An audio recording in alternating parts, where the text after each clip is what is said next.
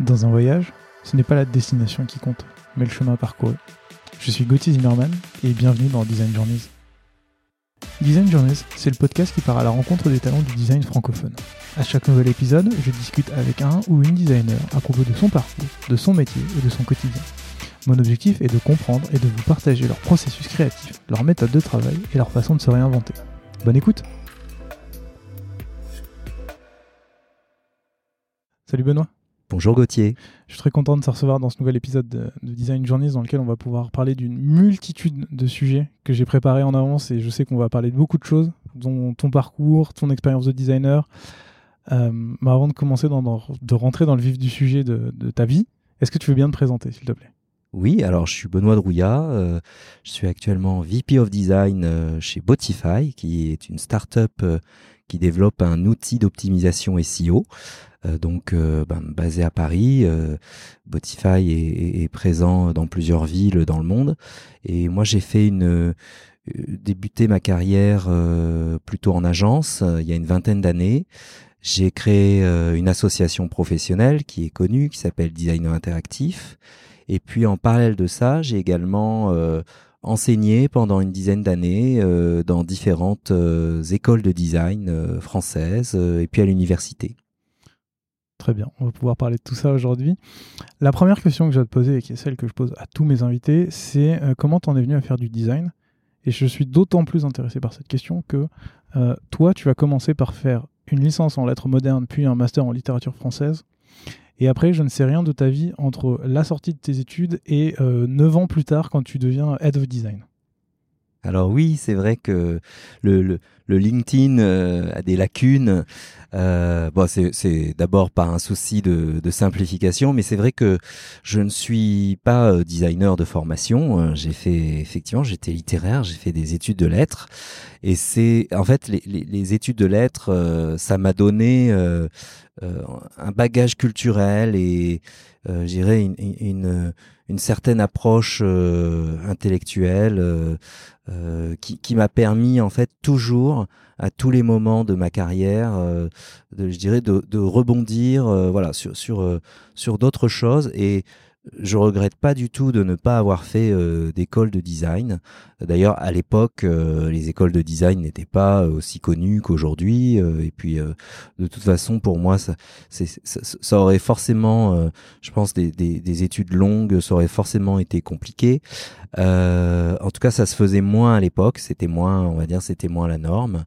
Euh, et donc euh, mon, mon, mon, parcours entre ma sortie euh, de l'université, puisque mon dernier diplôme je l'ai obtenu à, à, la Sorbonne à Paris 3 en 2000, bah, j'ai commencé le, le, premier été à travailler dans une agence digitale. Donc à l'époque on disait web agency.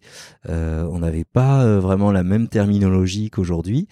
Euh, parce que tout simplement en fait je connaissais quelqu'un qui connaissait quelqu'un qui était dans cette euh, dans cette agence et qui m'y a fait rentrer euh, donc j'y suis resté quelques mois t'as commencé en tant que que quoi? Alors en fait, le, ce qui est drôle, c'est que la définition des métiers, évidemment, était pas, euh, était pas faite, parce que c'est nous qui l'avons fait, qui l'avons faite euh, quasiment une dizaine d'années plus tard, euh, et on appelait ça concepteur multimédia. On savait pas trop. Je me souviens que on avait eu un, lors d'un déjeuner justement un, un débat, un échange avec les collègues pour savoir euh, vraiment ce qu'on était exactement.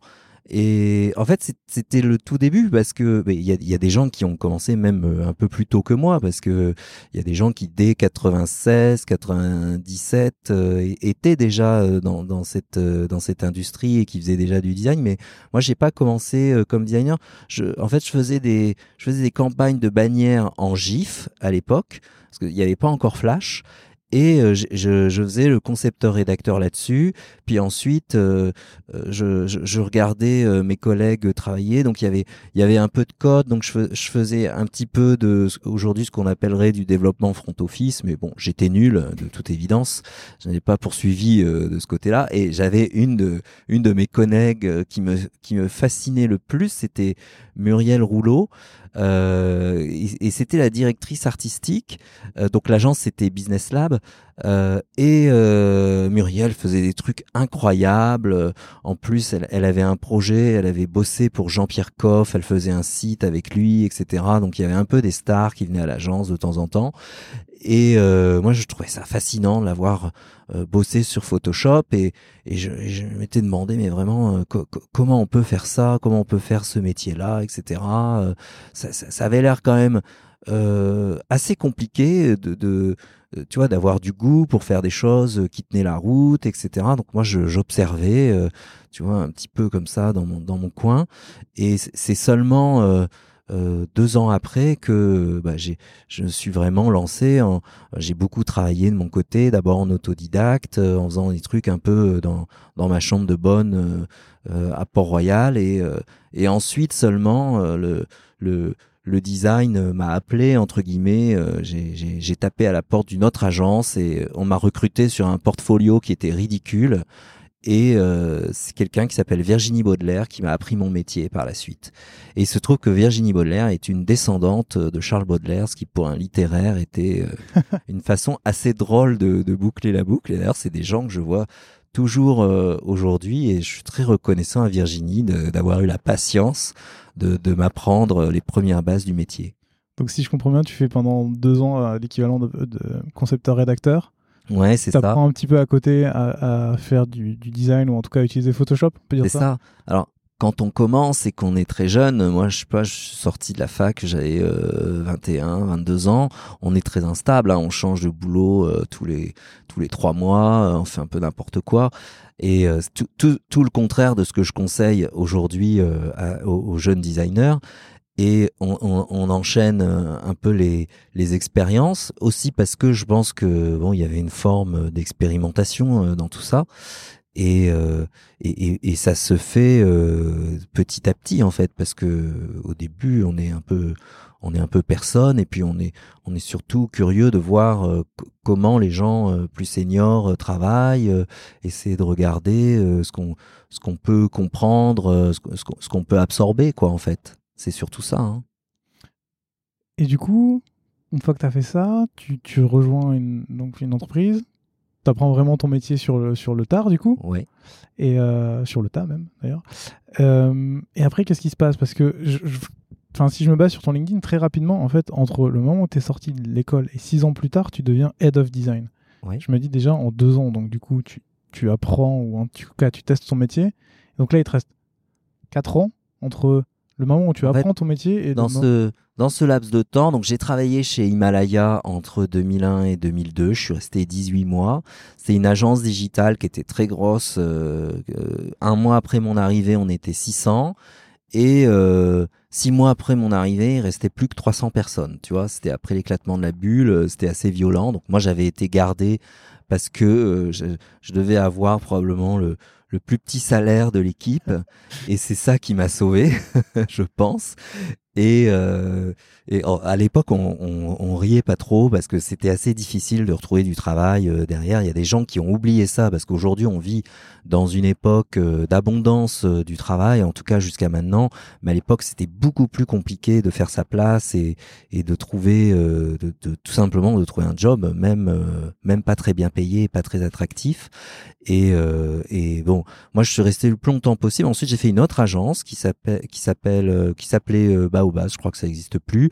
C'est une petite agence qui faisait surtout euh, du travail sur les communautés euh, euh, en ligne. C'était très marketing et avec eux, on avait gagné des appels d'offres parce que moi, je travaille beaucoup en avant-vente en fait. C'est-à-dire, je faisais des compétitions pour pour gagner des clients, pour gagner des projets. Et ça marchait assez bien. Et moi, j'avais vraiment le goût de, de ça et j'aimais bien aller en présentation, présenter les pistes créa, tout ça. Et ça marchait pas trop mal. On, on perdait souvent, hein, bien sûr, parce que les compétitions, c'est une loterie en fait. Euh, pour les gens qui connaissent ça, euh, ils, ils, savent que il peut y avoir des séries noires où on en perd 10 euh, d'un coup et on gagne au bout de la 15e ou de la 20e. Ça peut être très très épuisant. Et moi, je, donc je faisais ça. Parce que ça me permettait d'apprendre aussi très très vite. C'est très formateur en fait de, de faire des compétitions euh, d'agence. On bossait beaucoup et on avait gagné notamment, je me souviens chez Bawaz, euh, la refonte d'un site pour la Société Générale, c'est le site euh, entreprise de la Société Générale. J'avais tout fait tout seul parce qu'on pouvait pas recruter, on était trop petits. Donc j'ai à la fin j'étais un peu en burn-out parce que j'avais tellement bossé que voilà. Et j'ai toujours beaucoup travaillé par la suite. Je pense que j'ai fait mes armes un peu à ce moment-là. Et ensuite, euh, donc comme j'en pouvais plus, après je suis devenu freelance. D'ailleurs, mon premier client euh, a fait faillite et ne m'a pas payé. Euh, donc euh, j'ai essayé de me de me relever et très vite j'ai rencontré euh, quelqu'un qui a été mon agent. Alors ça peut paraître un peu prétentieux comme ça d'avoir un agent quand on est freelance et tout. Et ça, se faisait pas énormément à l'époque. Euh, je sais pas si ça se fait beaucoup maintenant pour les freelances. maintenant il y a plutôt les plateformes comme Malte. C'est devenu un peu différent. C'était un peu, je dirais, des intermédiaires. Mais moi donc j'avais j'avais un agent. Euh, Christophe Gauthier, qui s'est très bien occupé de moi et qui m'a tout de suite mis en fait sur des sur des gros clients. Donc j'ai bossé très vite pour L'Oréal, pour la Société Générale euh, encore, et euh, ça m'a permis de démarrer une, une, une, petite carrière en freelance. Et après, je suis pas resté très très longtemps euh, freelance, ça a dû durer euh, aussi 18 mois. Et ensuite, j'ai fait une rencontre avec quelqu'un de génial qui s'appelle Laetitia Pifauché euh, chez Wordpile. Euh, et donc euh, là, Laetitia m'a en fait proposé de devenir le premier designer de l'agence. Il n'y avait pas de design à l'agence. Et on a monté une petite équipe à partir de ça.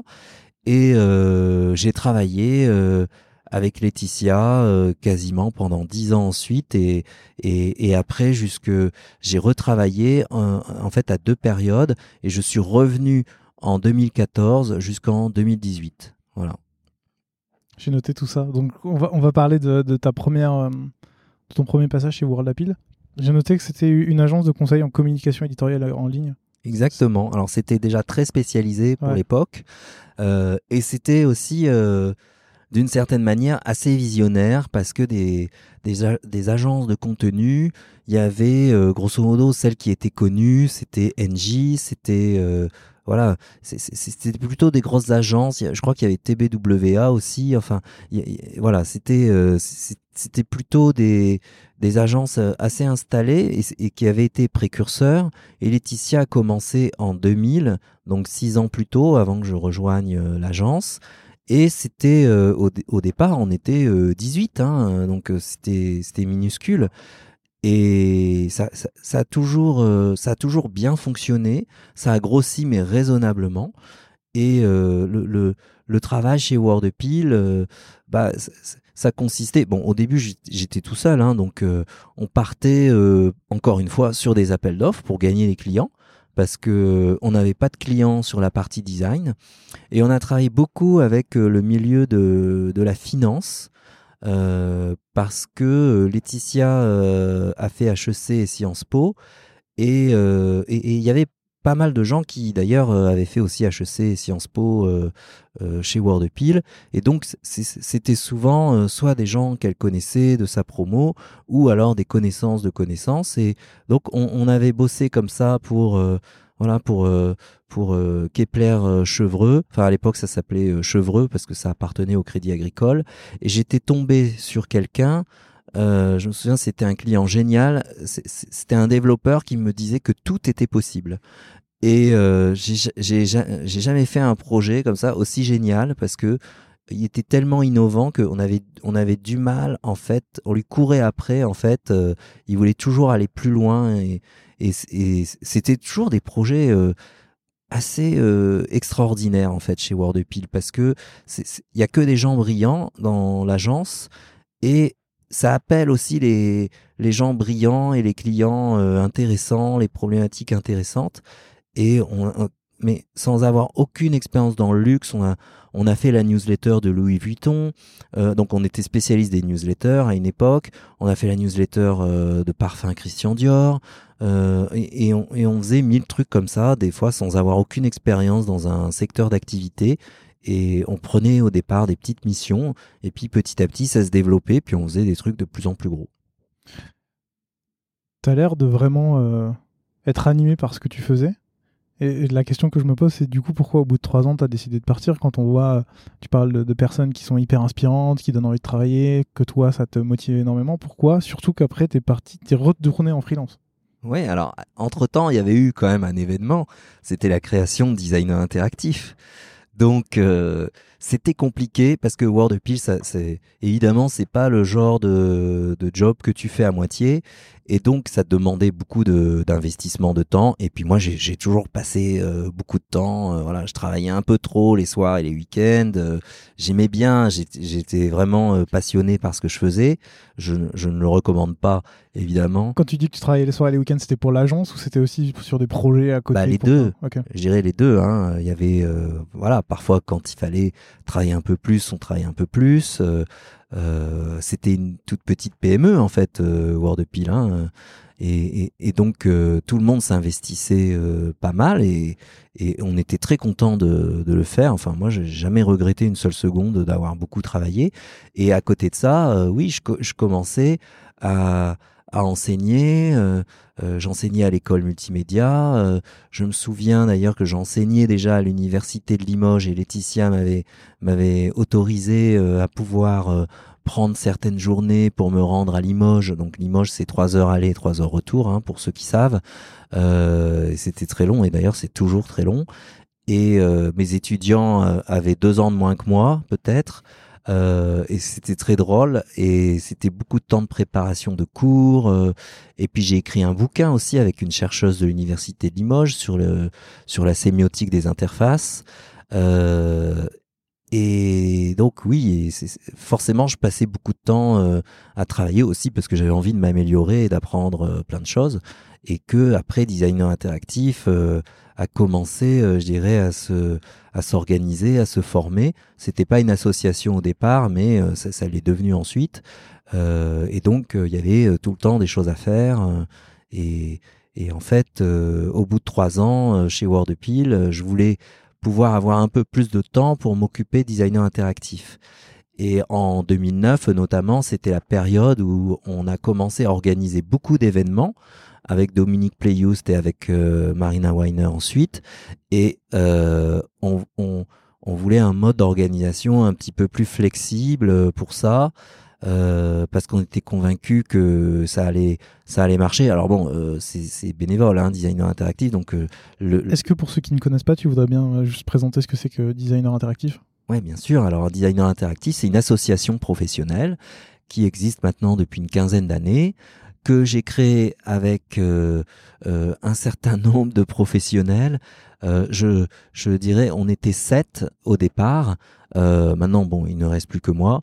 Euh, mais c'est les gens les plus impliqués, c'était euh, notamment euh, Jérôme De Vries, qui est, un, qui est un designer, qui est quelqu'un qui a un profil assez atypique. Dominique Playoust, parce que en fait, la rencontre s'est fait surtout sur la rencontre avec Dominique Playoust et, et avec Geneviève Petit, qui était sa femme à l'époque. Un jour, j'écris un article de blog horrible sur les clics d'or parce que c'était le le prix en fait euh, euh, des en fait des sites web euh, qui étaient organisés chaque année par Dominique et par Geneviève. je disais oui, mais le jury, quand même, les sites sont pas beaux, je sais plus quoi. Enfin, je sais plus ce que j'avais dit. J'avais dit des trucs horribles sur eux.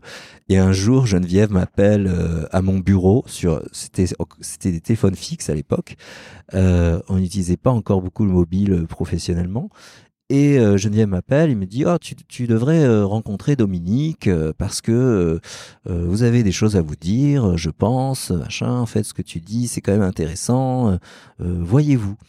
Et je rencontre Dominique Playhoust et c'est devenu mon meilleur ami. Et ensuite on a créé Designer Interactif ensemble, voilà avec les avec les cinq autres. Et du coup c'est quoi l'objectif de de cette association professionnelle? Je veux dire, ça a 15 ans, donc c'était quoi le but au début? Alors, Et, peut-être l'histoire et aujourd'hui euh, Le but, c'était déjà que les gens euh, dans la profession se connaissent, se rencontrent et échangent, parce que il y avait, c'était très siloté. Il y avait beaucoup de paranoïa. Les gens voulaient pas partager les méthodes de travail. Euh, euh je me souviens d'ailleurs une fois, je m'étais fait convoquer chez Publicis parce que j'avais publié une méthode de, benchmark avec des exemples. Euh, et je sais pas, j'avais dû parler de clients de Publicis et ils avaient détesté ça. Ils m'avaient convoqué chez eux, ils m'avaient passé un savon et tout. Ils avaient été ultra désagréables. Et c'est à des années-lumière de ce qu'on fait aujourd'hui. Ouais, c'est à des années-lumière de ce qu'on fait aujourd'hui. Moi, à l'époque, ça me, ça me paraissait hyper important de pouvoir partager des modèles de livrables, etc. Au départ, on était beaucoup sur les méthodes de design, tout ça, parce que on connaissait pas, tu vois, ça, ça s'organisait, tout était un peu à l'arrache. Et donc, on, on avait à cœur de on avait créé un site euh, avec Guillaume Brachon euh, qui s'appelait directeurartistique.net. C'était avant Designer Interactif qui partageait euh, des modèles de livrables, des trucs comme ça. Et régulièrement, on se faisait engueuler par les gens qui aimaient pas ça, qu'on partage des trucs, un peu des recettes secrètes, tu vois, de travail, comme si c'était des secrets de fabrication, tu vois. C'était c'était choquant pour nous déjà à l'époque. Et et c'est et c'est un peu parti de ça en fait, Designer Interactif, parce que les gens ne se parlaient pas. On voulait que les gens se rencontrent. Euh, et surtout, les métiers euh, n'étaient pas définis. Euh, on, ne savait pas exactement ce que faisait un, directeur artistique digital, qu'est-ce que c'était qu'un web designer, qu'est-ce que c'était qu'un webmaster. Hein, c'est parce que c'était un métier qui existait encore à l'époque. on savait même pas combien il y avait de métiers. Euh, qui était dans le périmètre et qui n'était pas dedans? Est-ce qu'on devait inclure les chefs de projet aussi? Parce que à l'époque, les chefs de projet faisaient de la conception, ils faisaient, ils faisaient des wireframes. Donc, est-ce qu'ils étaient euh, quand même admis, euh, on va dire, dans le cercle des designers? Donc, nous, on avait dit plutôt oui. Est-ce que 15 ans plus tard, c'est pas toujours les mêmes questions qui se posent? Bah, il y a, y a, des questions qui reviennent, évidemment, hein, avec avec euh, avec toute cette époque UX euh, euh, des années 2010, c'était un peu le même combat en fait sur sur la conception. Est-ce qu'il faut séparer l'UX de l'UI Enfin, on, on connaissait pas vraiment à l'époque le, le, le, profil de designer généraliste et donc on s'écharpait un peu sur les définitions. Il y avait des débats sans fin. Et donc Designer Interactif a publié les premiers référentiels. Et euh, les gens qui nous ont aidés à le faire, d'ailleurs à l'époque c'était Microsoft. Je me souviens, ils avaient donné 2000 euros pour qu'on puisse euh, imprimer, euh, je sais plus combien d'exemplaires, euh, d'un petit guide sur les métiers qui a eu beaucoup de succès, qu'on a distribué, voilà, comme ça, dans les dans les conférences. Donc il y avait dans les fondateurs, il y avait aussi, alors il n'est pas dans les statuts, mais je le considère comme fondateur. Il y avait Étienne Mineur, qui est un designer extraordinaire qu'on qu'on revoit là dans des conférences, notamment à Flupa UXD, euh, qui présente ses travaux sur euh, euh, et ses recherches sur l'intelligence artificielle et le design. Il fait beaucoup de recherches sur la typographie. Étienne nous a soutenus dès le début. Il était, il était déjà très connu à l'époque et et en fait, euh, tout ce monde se mélangeait. On organisait des événements pour se rencontrer. Donc, premier événement, on avait, euh, on était content parce qu'on avait eu une centaine de personnes. Je me souviens, on avait organisé ça dans les locaux de Parsons Schools à Paris. Euh, et on connaissait personne hein, pour prêter les locaux, tout ça. On savait pas où, où, où les mettre en fait. et ensuite, on avait fait une conférence chez Microsoft avec Étienne, qui a eu beaucoup de succès aussi. On avait rempli un petit amphithéâtre. À l'époque, ils étaient rue de l'université. Et puis ensuite chez Adobe, parce qu'on a rencontré Adobe. Et en fait, euh, cette équipe euh, d'Adobe nous a aussi énormément soutenus en nous prêtant des salles, en nous accueillant dans leurs bureaux, etc. Et on a fait énormément de choses. Et c'est comme ça qu'on a commencé à organiser beaucoup de conférences. Et Designer Interactif, ça a toujours été, dès le départ, un projet éditorial, en fait. Euh, on voulait qu'il y ait un contenu, que ça soit des événements ou des bouquins. Euh, il y avait toujours, il fallait toujours avoir un contenu intéressant, euh, des choses qui, avaient du sens. Sinon, on se taisait, on ne faisait rien et on laissait les autres parler. Et aujourd'hui, tu as dit que tu étais tout seul maintenant que vous n'étiez plus 7.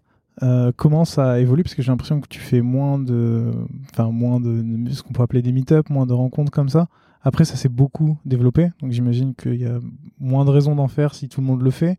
Mais comment ça a évolué? Qu'est-ce que qu'est-ce que tu fais aujourd'hui? Qu'est-ce que Effectivement, à une époque, il n'y avait aucun événement euh, périodique de design en mm. France. On, on, je dis pas qu'on a créé ça et qu'on a et qu'on a inventé ça, mais euh, on avait donc euh, pour raconter la genèse, des événements de design interactif.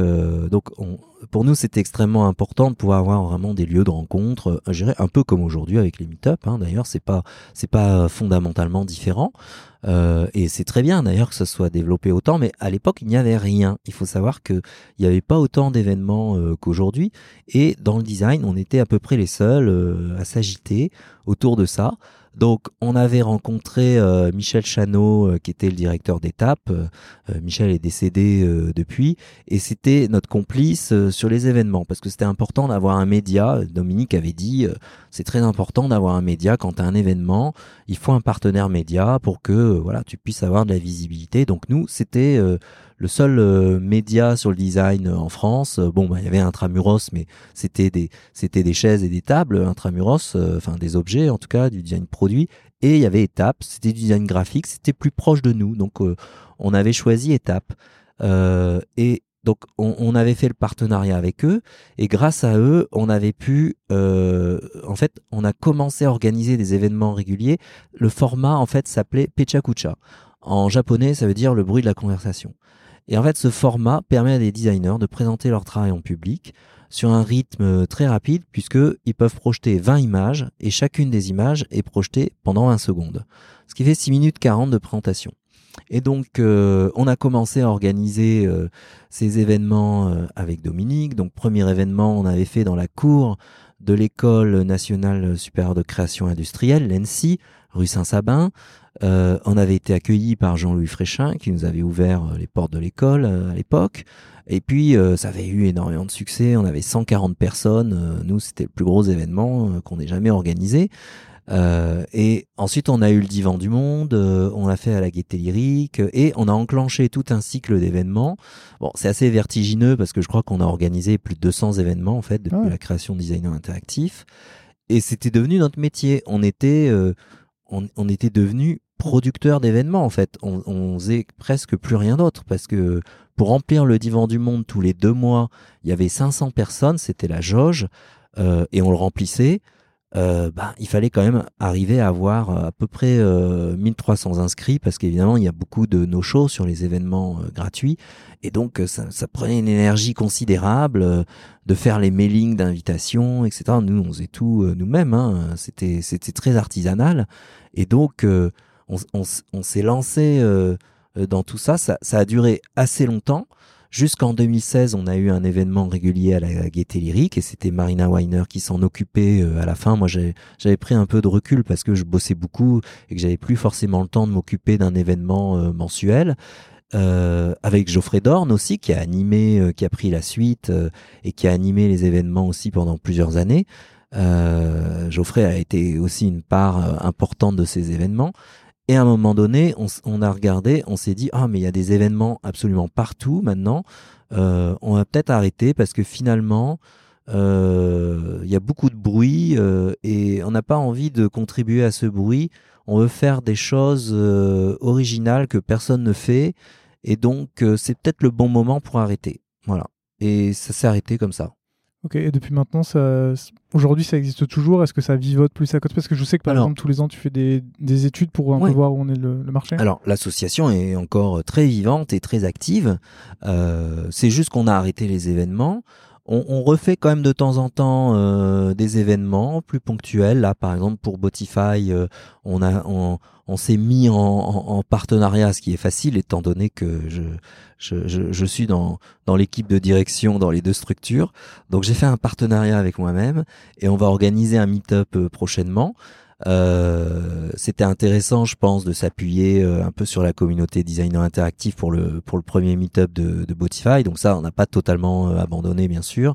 Ça tient toujours à cœur. Et puis, euh, bah, les autres activités de l'association, euh, c'est déjà de, bien sûr, de faire les enquêtes annuelles sur l'emploi et les salaires, qui, qui je pense, euh, on, me dit souvent, euh, j'ai négocié mon salaire euh, grâce à ton enquête, ça, donc je suis, je, je, suis assez content que ça soit utile, et, et tant que ça restera utile, on continuera de le faire. Euh, donc il y a, y, a, y a, diverses enquêtes hein, d'ailleurs parce que l'enquête sur l'emploi et les salaires c'est une une des enquêtes euh, qu'on mène. Euh, on a fait par exemple euh, des enquêtes sur la maturité du design dans les entreprises françaises, voilà ce type de choses. Dès qu'il y a un sujet intéressant, je pense que c'est voilà, c'est bien de lancer une enquête. Euh, c'est une structure assez agile, hein, étant donné que je suis tout seul dedans. Donc euh, c'est c'est assez simple d'être agile avec soi-même. Euh, et puis il y a il y a également un projet moi qui me tient à cœur, c'est qu'on fait partie depuis le mois de septembre dernier du Conseil national du design. Donc c'est un groupe de travail, le Conseil national du design, qui permet euh, bah, à toutes les organisations euh, de design qui sont reconnues par l'État euh, de, de, travailler ensemble et de constituer des groupes de travail euh, thématiques. Euh, donc moi j'ai pris un groupe de travail, par exemple, avec Sandra Ray, qui est la présidente de notre conseil, sur le design dans les startups et particulièrement dans la dans la French Tech. Justement, j'avais une question là-dessus. Votre objectif, c'est à terme de quoi? De faire un. Je sais pas comment l'expliquer, un dossier, une feuille de route, un livrable pour, euh, pour les dirigeants, pour quelque chose? Tout à fait. L'objectif du Conseil national du design, bon, déjà, c'est de conseiller le gouvernement français sur une politique de design. Alors, ça peut paraître très ambitieux, mais euh, bah, comme euh, je pense les auditeurs le savent, il y a maintenant des designers d'intérêt général et donc euh, des designers dans le secteur public. Donc c'est important que, que, l'État euh, prenne, s'éveille un peu au design, prenne ça en considération, même s'ils ont bien entendu soutenu le design euh, avec la PCI, l'Agence pour la promotion de la création industrielle, depuis maintenant presque 40 ans. mais il y a encore énormément à faire. Et donc ce conseil est une façon de, de mettre en synergie euh, tous les acteurs qui existent. Mais l'objectif, c'est pas pas juste de faire des réunions euh, entre nous. C'est évidemment que ça serve euh, la profession et que notamment, effectivement, les groupes de travail et des livrables qui vont sortir sous la forme d'enquête. Sous On n'a pas encore déterminé forcément tout ce qui va sortir dans toutes les commissions, mais moi, en tout cas sur mon sur ma commission de travail, donc nous, on est deux dans cette commission de travail avec, euh, avec Sandra, donc c'est relativement simple. Euh, ça va être très agile aussi. Euh, il y aura bien sûr un rapport d'enquête qui sera publié. On fera une, on fera une publication qu'on mettra en forme et qui sera, qui sera largement diffusée, bien sûr. Ok. c'est le, conseil, si je me trompe pas, a été, a été établi en septembre 2021, donc ça. ça fait pas très longtemps non plus. Ça fait pas très longtemps et en fait on sous-estime aussi le temps de mise en place euh, nécessaire euh, à ce type de choses parce que ben il y, a une vingtaine de personnes dans le conseil. Déjà trouver les dates pour les réunions, parfois c'est compliqué et on essaie de se réunir. là, c'est actuellement, je crois que c'est à peu près tous les deux trois mois. Donc il n'y a pas eu encore beaucoup de réunions et en fait surtout ce qui compte c'est le travail qu'on fait en dehors des réunions. et l'objectif c'est de rendre ton enquête dans un délai précis ou vous donnez le, temps que vous voulez pour, pour y répondre? Moi, j'aimerais bien euh, que cette enquête euh, soit publiée à l'automne 2022. Euh, ça, en fait, ça va dépendre à quel point mon agenda est rempli dans ces prochaines semaines pour faire des entretiens, les premiers entretiens avec tous les VP et Head of Design de la place de Paris. Voilà. Ah, je connais ça. et je vais poser une question un peu, un peu clivante exprès, mais t'as pas peur que euh, ce sur quoi tu vas travailler va finir sur euh, un bureau et puis rester là? C'est un peu l'impression que j'en ai de. Il y a plein d'études, euh, plein de commissions d'enquête, etc., qui font des papiers, et puis les papiers sont, là, et puis en fait, ils restent là, quoi. Alors, on fait pas des rapports ministériels, hein, bien sûr. et, et j'entends, j'entends le la préoccupation, parce que c'est vrai que très souvent, ce, type de rapport euh, euh, est, un peu voué, euh, oui, à, rester dans un placard.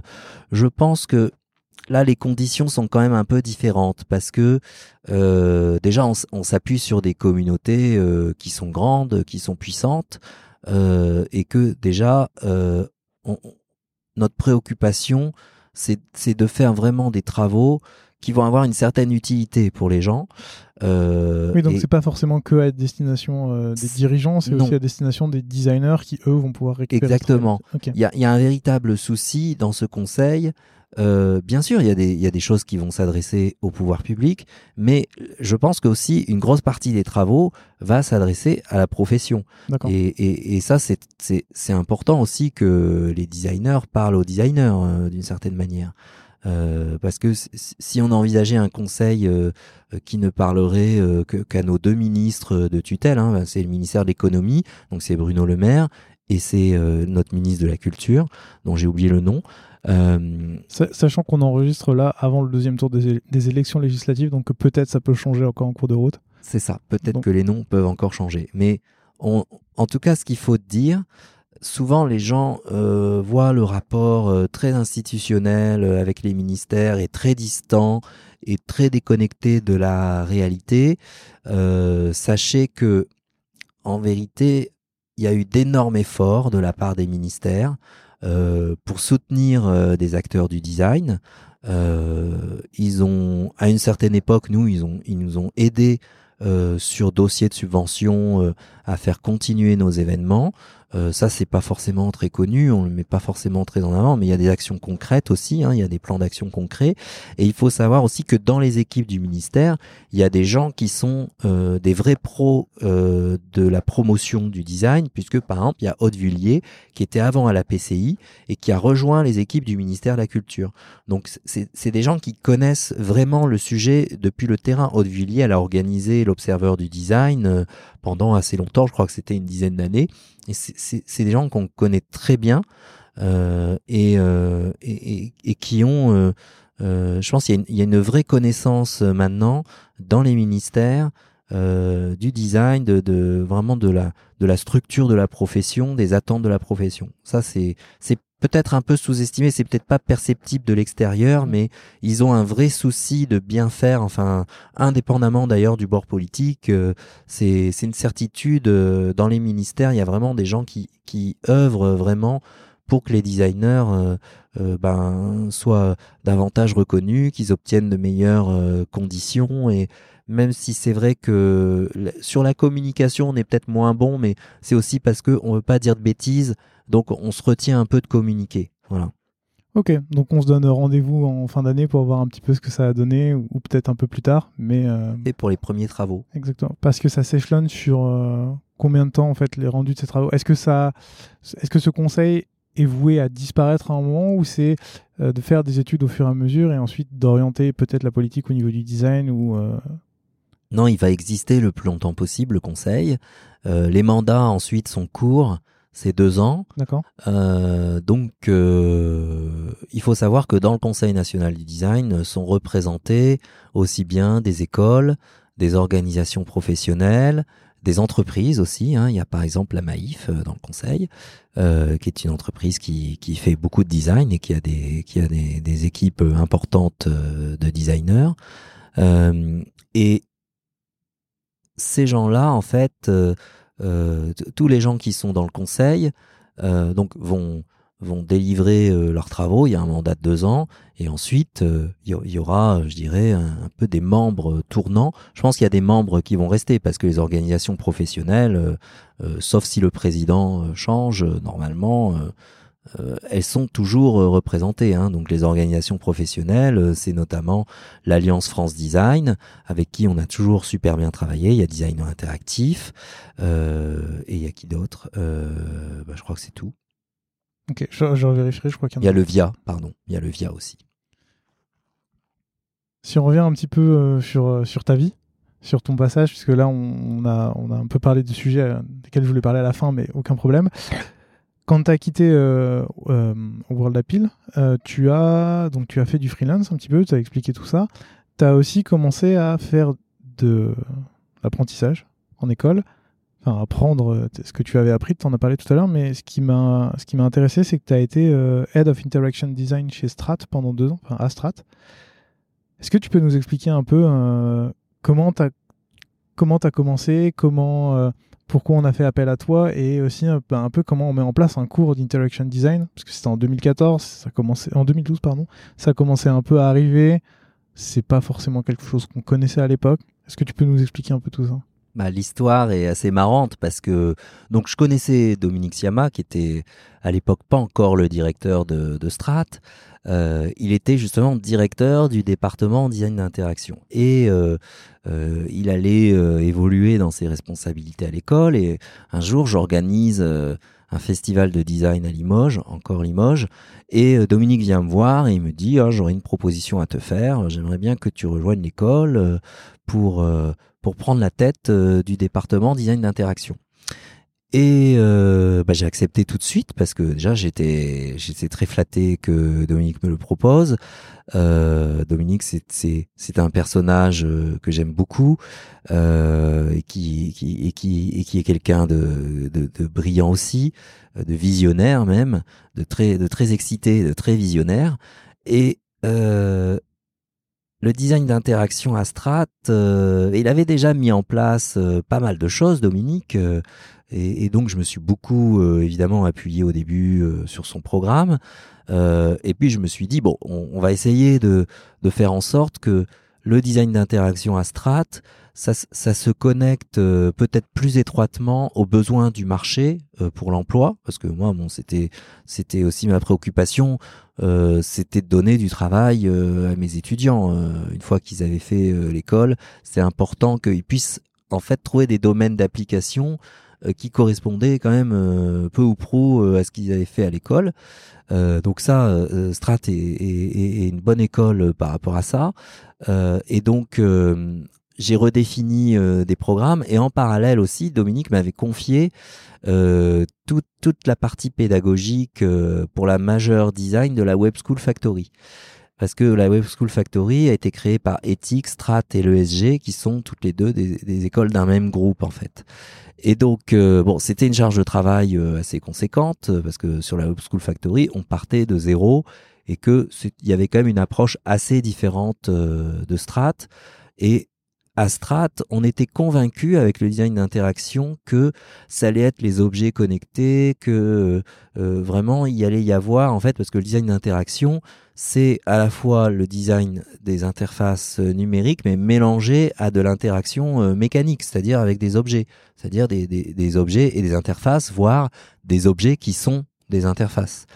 Et on était convaincu que les objets connectés euh, grand public euh, allaient prendre beaucoup d'importance et que le design d'interaction, qui est ce mélange euh, donc du, design d'interface avec les objets, voire des objets qui sont des interfaces, allait devenir prépondérant en fait sur, le design d'interface classique en fait. Hein.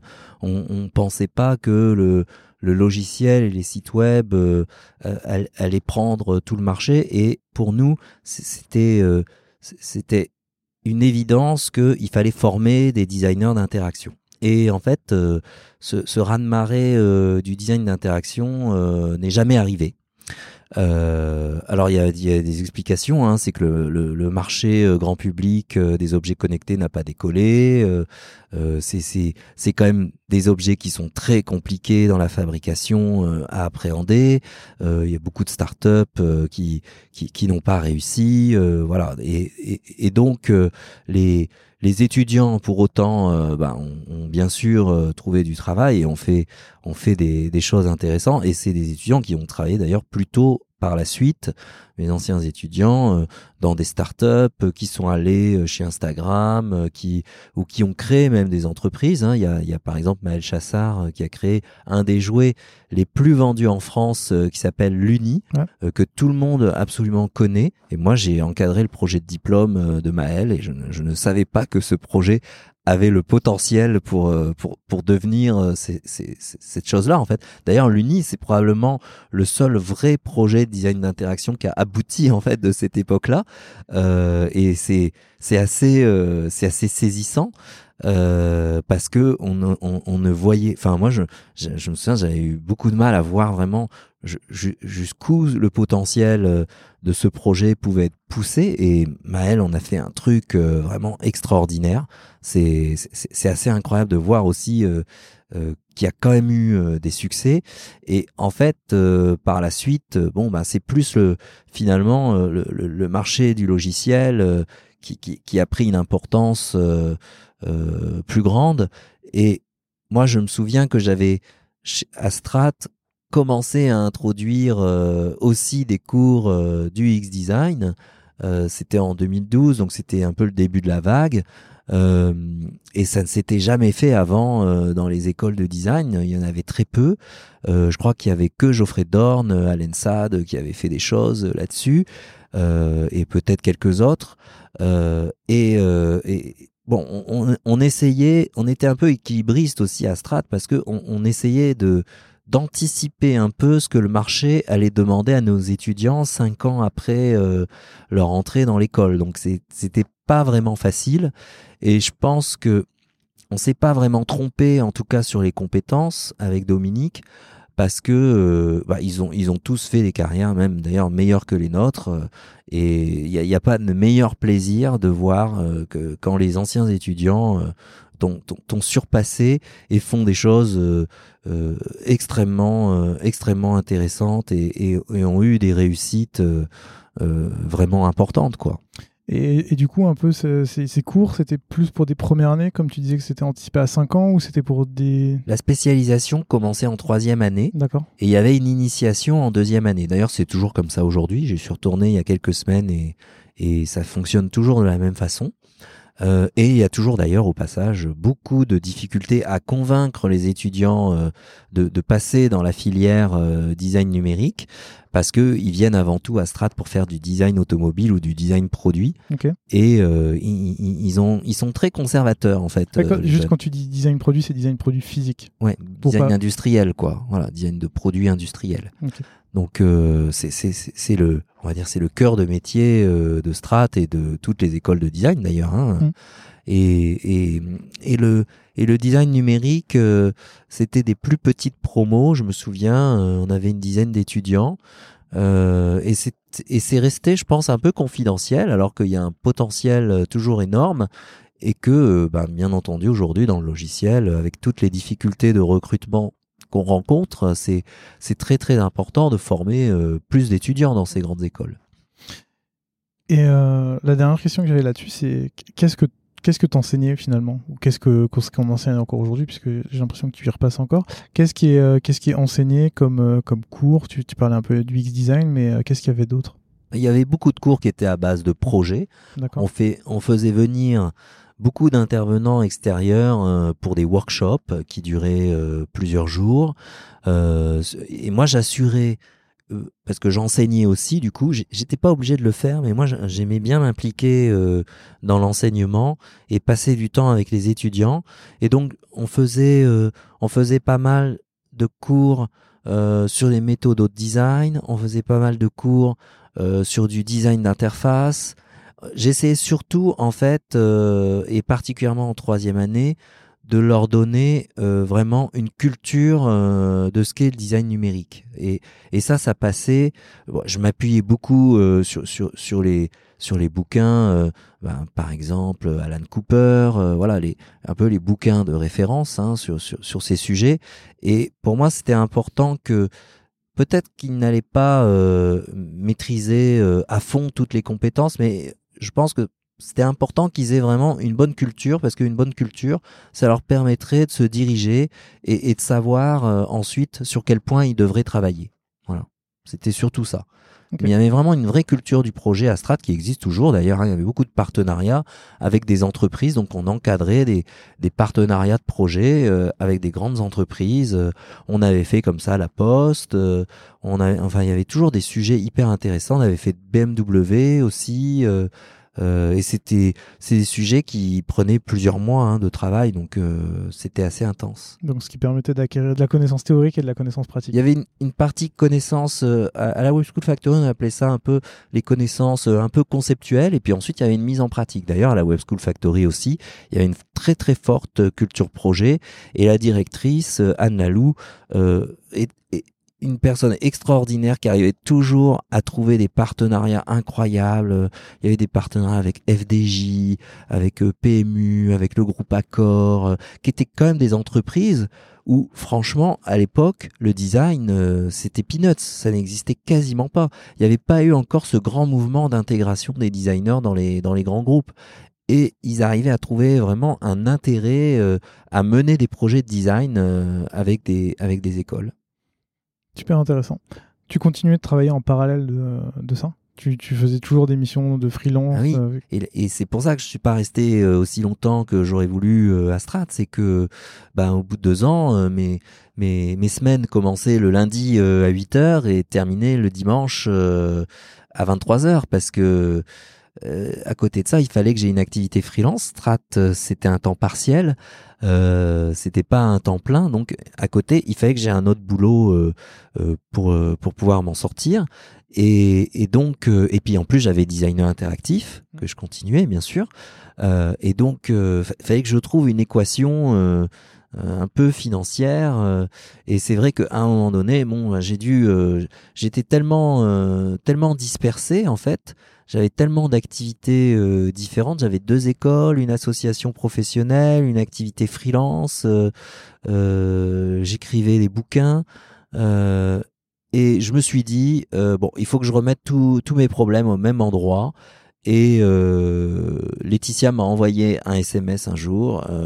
Euh, reviens euh, pour faire ce que tu veux. et donc, j'ai dit oui. et donc, tu retournes chez World Appeal. Et, euh, et pourquoi, justement, j'avais cette question-là, et c'est marrant, parce que j'avais cette conversation-là avec des collègues de revenir parfois dans une entreprise qu'on a quittée. Qu'est-ce qui t'a donné envie de revenir? Bah, C'est Laetitia déjà, parce que Laetitia, c'est c'est la personne la plus intelligente que j'ai jamais rencontrée déjà, et et, et c'était l'exigence et ce qu'elle a réussi à faire avec Jean-Sébastien Bréguin et avec d'autres, mes collègues, euh, faire en sorte que cette agence euh, soit euh, l'agence qui, qui, qui, rassemble le plus de gens brillants euh, au mètre carré avec un... Laetitia, c'est quelqu'un qui m'a appris deux choses, la, la, recherche de l'excellence et la rigueur. Euh, ce qui est absolument indispensable au passage quand on est un designer. Moi, je n'avais pas cette rigueur euh, au départ quand j'ai commencé. J'étais très tête, tête en l'air et euh, je faisais attention, je faisais pas très attention. et Etienne a appris vraiment cette cette rigueur intellectuelle aussi très forte. Et ça m'a vraiment challengé en fait ce retour euh, chez Wordpil parce que Laetitia m'avait demandé, en fait elle m'avait dit tu reviens pour ce que tu veux mais en fait c'était pas vrai parce qu'elle avait une idée très précise en tête de ce qu'elle voulait me faire faire. Donc j'ai pris la direction UX euh, euh, de l'agence, on a créé un département UX en fait et il fallait aussi que je sois directeur de projet. Et moi, je n'avais jamais fait de gestion de projet euh, dans ma vie, même si j'avais fait quelques cours à l'université de Limoges euh, là-dessus. Euh, je, n'étais pas, je n'étais pas chef de projet. Et il fallait piloter des projets sur lesquels il y avait quand même des budgets parfois de 300 000 ou de 500 000 euros. Donc euh, j'avais très peur euh, au début, donc j'avais acheté tous les bouquins pour euh, réviser, etc. Je me suis dit, est-ce que je vais être capable vraiment de tenir mes clients et tout Est-ce que je vais vraiment avoir la rigueur ultime? Parce que c'est très difficile, parce qu'il faut gérer le planning, gérer le budget, cadrer le projet. C'est pas toujours facile de cadrer quand les clients donnent aucun brief, très souvent. Euh, il fallait euh, manager aussi le studio créa parce que nous c'était séparé en fait. Il y, avait, il y avait un studio créa et euh, de l'autre côté euh, toute la partie on va dire conception UX c'était séparé malheureusement. Je pense que ça fait plus sens aujourd'hui de faire ça comme ça, mais c'était comme ça. Ça marchait assez bien parce que les gens étaient vraiment sur le côté créa. Ils, sont d'ailleurs ils sont toujours là. Ils sont, toujours très très bons et il y a un niveau vraiment de pertinence UI qui est très fort. Euh, et ça marchait bien entre nous parce que du coup chacun avait bien compris quelle était sa place et tout. Et du coup il y avait jamais de friction euh, par rapport à ça. Et euh, et et c'était vraiment des gros projets de refonte souvent pour des sites corporels des intranets voilà c'est des projets assez classiques hein, donc d'agence. Mmh. et on le, le, le, projet je pense dont je suis le plus fier de cette période là c'est la refonte des interfaces transactionnelles du site, des sites de Crédit Mutuel CIC, qui était un appel d'offres qu'on avait gagné. Pareil, j'avais travaillé tout seul avec une freelance qui nous avait aidé à faire les prototypes. Et le Crédit Mutuel nous avait choisi et c'était mon client préféré. On a fait cette refonte qui était vraiment pourtant pas évidente avec des contraintes de SI bancaire, euh, de la mort. Les gens qui travaillent dans le domaine bancaire euh, connaissent euh, tout ça. C'est très, c'est très difficile. Et on a réussi à maintenir un niveau de, de, de, qualité d'implémentation derrière avec les équipes d'Euro-Information qui est la SS2I interne du groupe Crédit Mutuel CIC et on a été très fiers euh, de ce projet. On les a accompagnés pendant, je pense, plus de 3-4 ans. Et, euh, et voilà, c'était vraiment des gros projets. J'ai une question là-dessus. Euh, comme tu étais en agence et que tu faisais de la UX, j'imagine que tu avais toute cette nécessité de faire de la recherche utilisateur, de comprendre les besoins des utilisateurs, de faire le suivi dans le temps pour savoir si ce que vous avez délivré marché ou pas.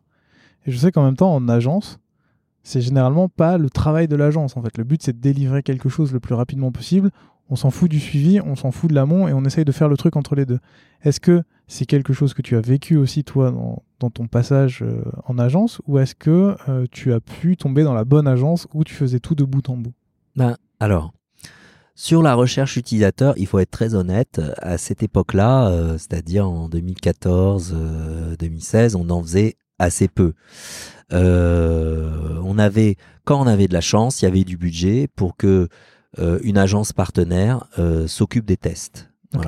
On, l'avait, on avait fait par exemple un projet de guide de destination pour Air France euh, qui avait super bien performé et on avait travaillé avec une, une agence qui avait fait la partie test utilisateur à partir de nos prototypes qui s'appelle Design for Lucy. Euh, je pense qu'il doit exister encore et ils avaient fait les protocoles de test, euh, etc. Et moi, je n'avais quasiment jamais vu de protocole de test encore euh, à cette époque-là.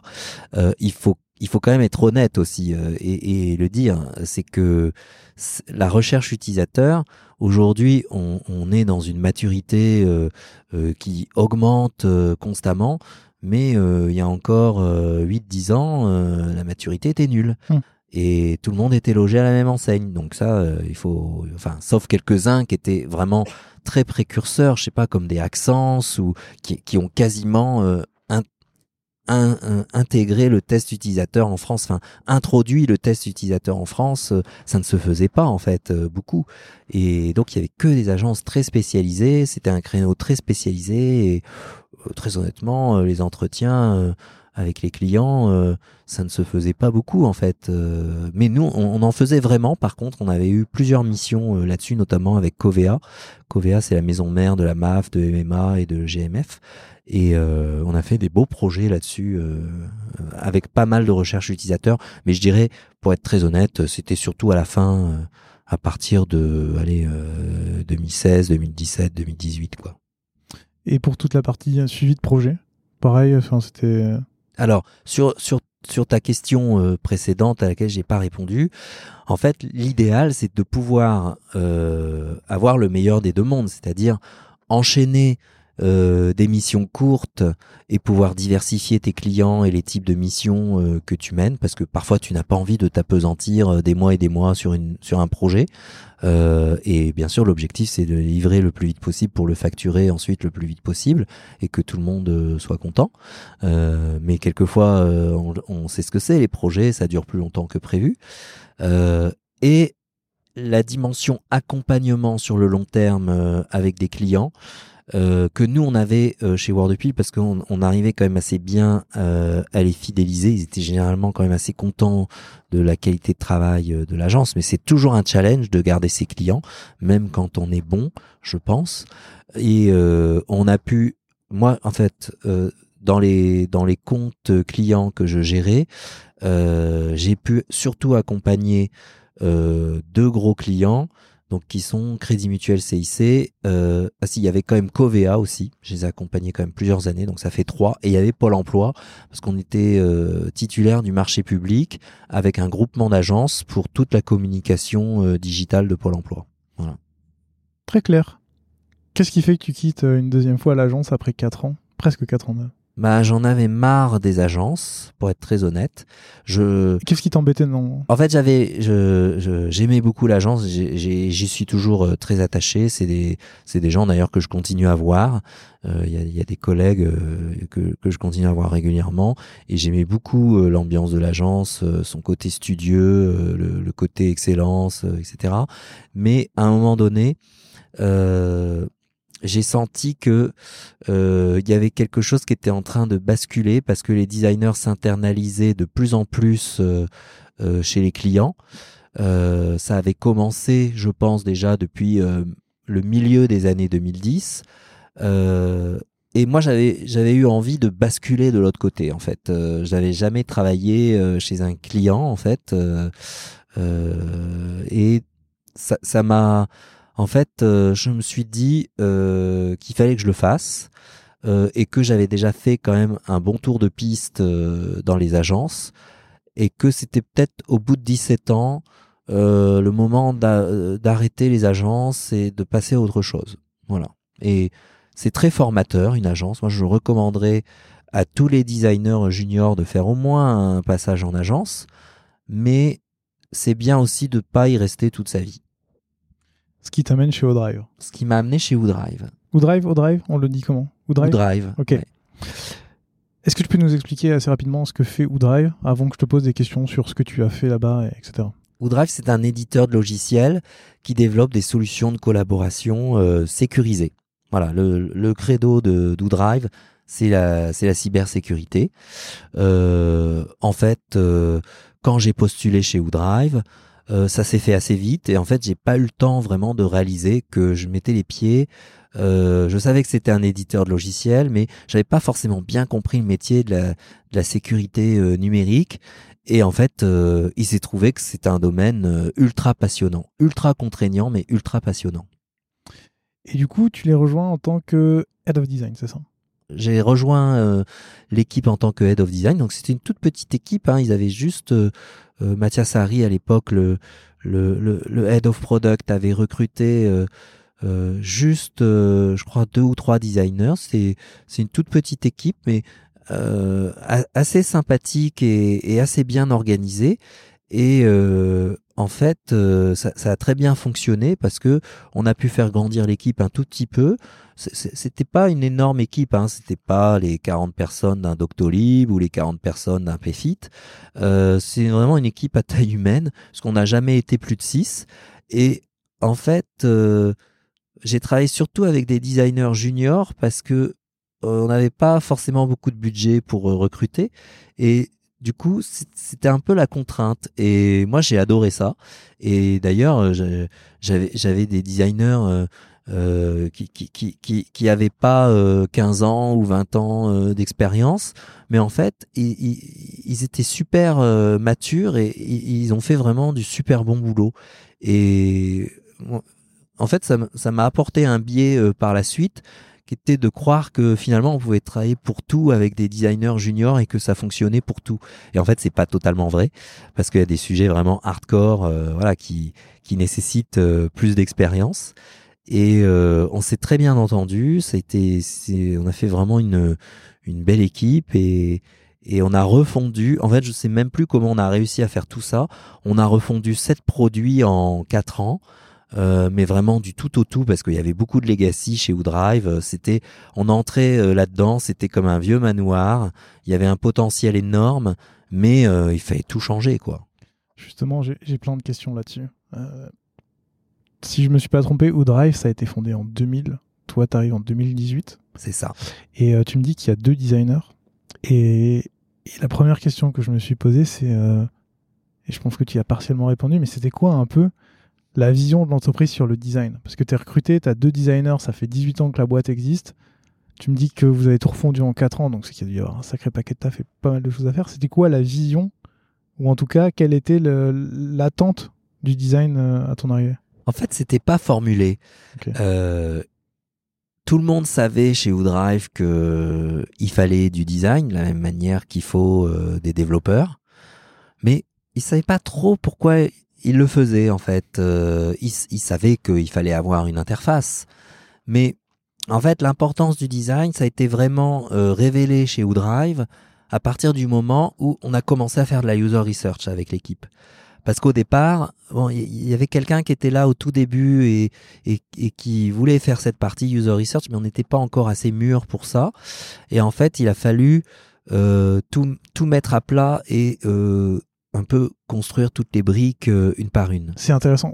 Quand tu dis tout mettre à plat, est-ce que tu peux nous dire un peu comment ça s'est passé du coup? Que il y avait eu une, il y avait eu toujours un peu des designers au fil de ces années euh, chez Udry, mais ils étaient un, ils étaient deux, et donc ça faisait pas vraiment euh, une équipe euh, et surtout le, design n'avait pas de n'avait quasiment pas d'existence. Moi, quand je suis arrivé chez Woodrive, euh, on nous avait mis au deuxième étage, personne venait nous parler et personne voulait bosser avec nous, quoi. À limite, je, caricature un peu, mais les gens ne connaissaient pas. Qu'est-ce que vous foutez là, quoi Il y avait un côté un peu comme ça. Et en, en, vérité, les gens étaient très sympas, mais on a pu, euh, je dirais, vraiment euh, se mettre à travailler sérieusement seulement, je dirais, au bout de six mois, un an, parce que euh, il fallait qu'on soit un peu admis dans le dans le truc. Il fallait faire un peu notre place. Et comment vous avez fait ça? Et ben en fait, en faisant profil bas au début et puis en disant oui, bien sûr qu'on va le faire, ton truc de merde. Enfin et et on était on était volontaire quoi en fait. Euh, et moi j'avais dit à l'équipe, euh, euh, quels que soient les trucs, les tâches qu'on va nous demander, on va les faire et on va le faire bien. Et vous allez voir que progressivement ça va amener d'autres choses et c'est ce qui s'est produit en fait. Au début on, on, nous a demandé surtout de retoucher des bouts de trucs que c'était pas méga intéressant et en fait on l'a fait sérieusement et puis au bout d'un moment, on nous a fait de plus en plus euh, confiance. Donc euh, tiens, euh, oui, c'est vrai qu'on pourrait, on pourrait refondre telle interface, on pourrait aller un peu plus loin là-dessus, etc. Parce qu'on avait énormément de résistance en fait pour faire bouger les choses. Mais ça, je pense, c'est dans toute, toute équipe. Hein. Il y avait beaucoup de legacy et on avait l'impression d'être un peu coincé en fait. et c'est vrai que j'aurais pu rester quatre ans chez Woodrive euh, en ne faisant rien et en laissant le truc. Euh, je pense que personne s'en serait aperçu. Euh, et sauf que c'est pas vraiment l'approche qu'on a choisie parce mhm. que au bout d'un moment, on, on, on s'est dit avec l'équipe, bon, ça y est, allez, maintenant, on va, on va, tout péter et on va tout refaire. Et alors, du coup, ça c'est intéressant, ce passage-là du, euh, les gens te font de plus en plus confiance, ils réfléchissent, donc ils, se disent, ok, le design, c'est pas, c'est pas juste des artistes dans leur coin qui font leur truc, et euh, ils réalisent au fur et à mesure ce que vous êtes capable d'apporter. À quel moment tu te dis, maintenant, on va, tout péter et tout remettre à plat? Ben, En fait, il y avait une opportunité de euh, vraiment sur un produit qui est, le produit euh, principal euh, c'est Oudrive Share. Euh, à l'époque, ça s'appelait euh, iExtranet et, et Postfiles. Euh, c'est un produit, d'ailleurs, on a fusionné deux produits ensemble pour en, en faire qu'un seul. Et c'est en fait la fusion de ces deux produits qui avaient des cas d'usage très proches qui a permis de dire on, refait tout. Mais en fait, on était bloqué. Il euh, y, avait un travail qui, ce travail de fusion était un peu bloqué parce qu'il y avait un peu des problèmes dans l'équipe, euh, tout ça.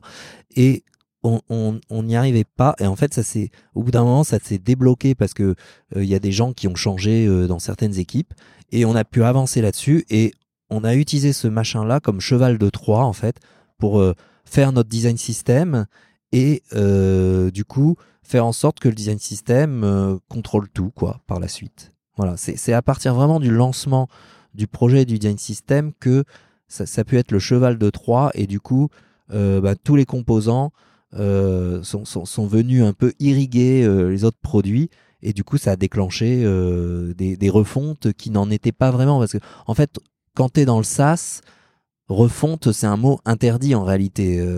Tu peux demander à SNCF Connect ce qu'ils en pensent. Tu fais jamais un truc, une refonte radicale en fait. C'est c'est des choses que les disait. Tout le monde sait ça en fait, parce que sinon tu, tu vas braquer tes clients, ils vont plus s'y retrouver et tu, tu vas perdre euh, tous tes clients. Bah, c'est ce qui est arrivé à SNCF Connect. Et en fait, on sous-estime beaucoup euh, parce que le péché originel, c'est de sous-estimer euh, finalement euh, le, la résistance au changement des utilisateurs. Tu as tes résistances internes, mais tu as aussi tes clients qui t'attendent au tournant et de sous-estimer le, le, le, besoin de conduite du changement en fait. Et nous, on a essayé d'être euh, raisonnable et, et, et, malin et, d'être dans une approche plus incrémentale avec le design system en fait. Alors du coup, ça s'est passé comment? Tu, j'entends bien le, premier, le premier produit, enfin la fusion de produits où là en fait tu casses un peu tout. Là, ok, très bien. Tu mets en place un design system. Ça veut dire que tu vas un peu copier ce qu'il y avait avant, mais pas trop non plus pour que ça soit, euh, comment dire, euh, différent mais reconnaissable quand même de telle sorte à ce que on est on est passé en fait par plusieurs étapes. Ok, tu peux nous en oui, alors pour, pour refondre les produits, euh, on, avait fait, euh, moi j'avais dit à l'équipe, euh, je veux que vous travailler sur la vision cible de ce que ça sera plus tard le produit. On sait qu'on pourra pas le développer tout de suite, ça sera trop compliqué, on n'arrivera pas à faire passer toutes nos toutes nos demandes d'évolution, mais je veux qu'on ait quand même un peu un objectif en tête pour après. Et donc on a fait un premier prototype. Et puis ce premier prototype, on a implémenté euh, certaines des idées euh, qu'il y avait dedans. Donc on, on testait hein, avec les clients. Là, il y avait beaucoup de user research. Hein. On a, je crois qu'on n'a jamais vu autant de clients que chez Woodrive. Euh, et on le faisait vraiment de manière assez assez continue. Et on a on, a fait, en fait, il a, il a fallu s'y reprendre vraiment, je pense, à trois fois pour avoir la, la refonte totale du produit. Donc il y a eu une passe sur ce prototype un peu vision cible. Après il y a eu une passe vraiment design system euh, avec des composants euh, qui étaient de mieux en mieux euh, designés. Parce que si je si je regarde aujourd'hui ce qu'on avait fait en première version, bon ben forcément c'est comme tout designer. On dit oh, ben, finalement c'était quand même pas terrible. on aurait pu faire un, peu mieux. Et, et en fait moi, je crois beaucoup à la vertu de, de l'itération et de l'incrémentation parce que c'est rarement bon du premier coup en réalité. Et du coup, la troisième version, c'est quoi? C'est la version finale du design system tel qu'il est euh, aujourd'hui? Ouais, et la troisième version, c'est l'évolution du design system et c'est aussi un travail qui a été fait beaucoup avec les développeurs euh, front. Euh, et, je pense, là, il y avait vraiment, bon, on parle beaucoup du product trio ces, ces, derniers temps, et ça, c'est devenu un peu une réalité. Euh, c'est que les designers ne, ne, ne, lâchaient plus les dev front, euh, euh, aller à côté d'eux quand ils codaient, etc., euh, pour s'assurer qu'on avait bien ce qu'on voulait. Et là, je dois remercier particulièrement mon ancienne équipe là-dessus. En particulier quelqu'un qui s'appelle Quentin Lambert, mais aussi quelqu'un qui s'appelle Robin Yon, tous ces gens qui, en fait, ont, eu euh, eux aussi beaucoup une, extrême rigueur et une extrême exigence vis-à-vis euh, vis-à-vis des développeurs. Et je pense que c'est à la force aussi de l'exigence que cette troisième passe euh, voilà sur l'interface a été concluante et puis aussi avec les tests utilisateurs tout ça on a pu faire levier aussi avec la, la user research alors, je vais parler de la user research dans deux minutes, mais j'avais une dernière question à te poser qui était que si j'ai bien noté encore une fois, chez Woodrive, il y avait 7 produits différents. Ouais. Un design system pour 7 produits différents qui font 7 choses différentes, c'est possible? Ou Ouais, c'est possible. Mais ça se fait pas euh, en une seule fois non plus. Je me doute. Il y a plusieurs tentatives. Euh, tu essayes de rentrer par la porte, par la fenêtre, euh, par la verrière, par le et, et ça, ça, ça se fait parfois ça peut ça, peut se faire un peu aussi dans la souffrance euh, parfois euh, à certains moments. Euh, en fait, ce qu'il fallait, c'est que on, ait déjà un premier pied dedans avec au moins un produit qui réussisse. Et on savait que si on avait un peu cette première brique, le reste pourrait suivre en fait. D'ailleurs, là, actuellement, il y a encore des produits dont la refonte n'est pas complètement terminée. Et puis d'ailleurs, de toute façon, le design d'un produit, c'est jamais fini par définition. Mais euh, du coup, vous avez commencé par un produit. Une fois que ça a été, vous avez essayé de l'implémenter dans un deuxième produit. J'imagine qu'à ce moment-là, tu te rends compte qu'il y a des cas de figure qui marchent pas. Qu'est-ce qui se passe? Vous essayez de développer des. On avait eu cette conversation avec Audréac dans, le podcast où qui disait qu'à un moment, euh, bah, parfois, ton design system ne peut pas servir tous les produits et tu dois avoir des sous-design systems de chaque produit. Est-ce que c'est aussi un point sur lequel vous avez discuté? Surtout quand on a sept produits, ça commence à faire beaucoup. Est-ce que on essaye de faire le design system le plus malléable et le plus adaptable possible ou est-ce qu'à un moment on prend la décision de se dire il y a une partie qui est pour tout le monde et le reste est différent? On a essayé de trouver le plus petit dénominateur commun en fait sur le design system euh, pour tous les produits. Euh, c'est vrai que je les ai pas cités tous ces produits, mais grosso modo, il y a un système de partage de fichiers, euh, un, produit qui permet d'organiser des réunions de manière sécurisée.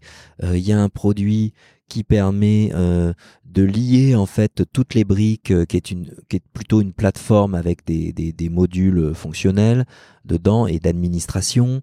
Il y a un produit qui est une médiathèque.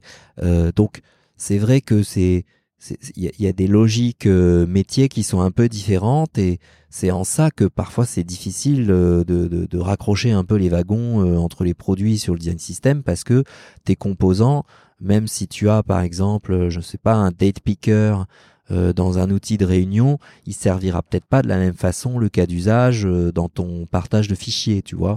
Donc c'est ça qui est un peu délicat. Alors on a introduit quand même pas mal de variants pour les composants, euh, et puis euh, on, a évidemment euh, aussi travaillé sur la base de, de composants euh, locaux euh, pour chacun des produits, pour que bah, ça s'adapte quand même à la logique métier en fait à chaque fois. Ok, très clair. Tout à l'heure, tu parlais de, la recherche utilisateur. Euh, tu disais que c'était, ça avait été hyper important. La, question que je me posais au début, c'est comment vous avez réussi à le mettre en place, puisque euh, de ce que j'ai compris un peu au départ, vous étiez euh, juste là pour travailler les interfaces. Sauf que la recherche est nécessaire, on l'a déjà dit. Comment vous avez réussi à mettre ça en place, à le entre guillemets le vendre aux autres équipes, et puis après, ben, comment ça s'est comment ça s'est passé?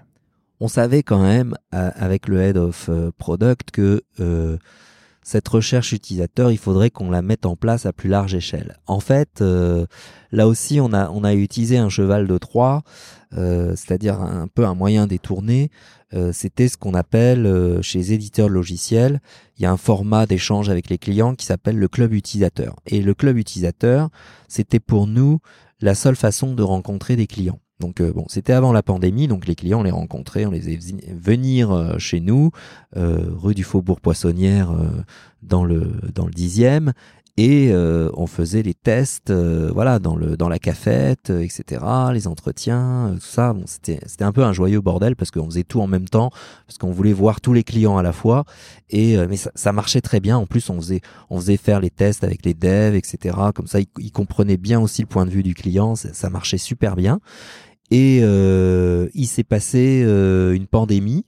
Et euh, je me souviens d'avoir complètement flippé en me disant mais toute cette dynamique qu'on avait commencé à créer sur la user research, le fait de faire des clubs utilisateurs réguliers, etc. On s'était déplacé en Suisse pour aller voir des clients, parce qu'on avait pas mal de clients en Suisse. On essayait quand même d'être assez proche des clients et de, et de, et de maintenir un rythme trimestriel de clubs utilisateurs et de moments aussi où on pouvait leur parler les inviter chez nous, etc. C'était un effort, hein, mais et la pandémie nous a un peu tout foutu par terre parce qu'on s'est dit oh, il va falloir qu'on se mette et moi je me suis dit tout de suite il va falloir qu'on se mette à toutes les techniques de research en remote et donc je me souviens avoir lu les bouquins euh, à toute vitesse pour voir ça et en fait cette pandémie euh, nous a permis euh, d'accélérer énormément.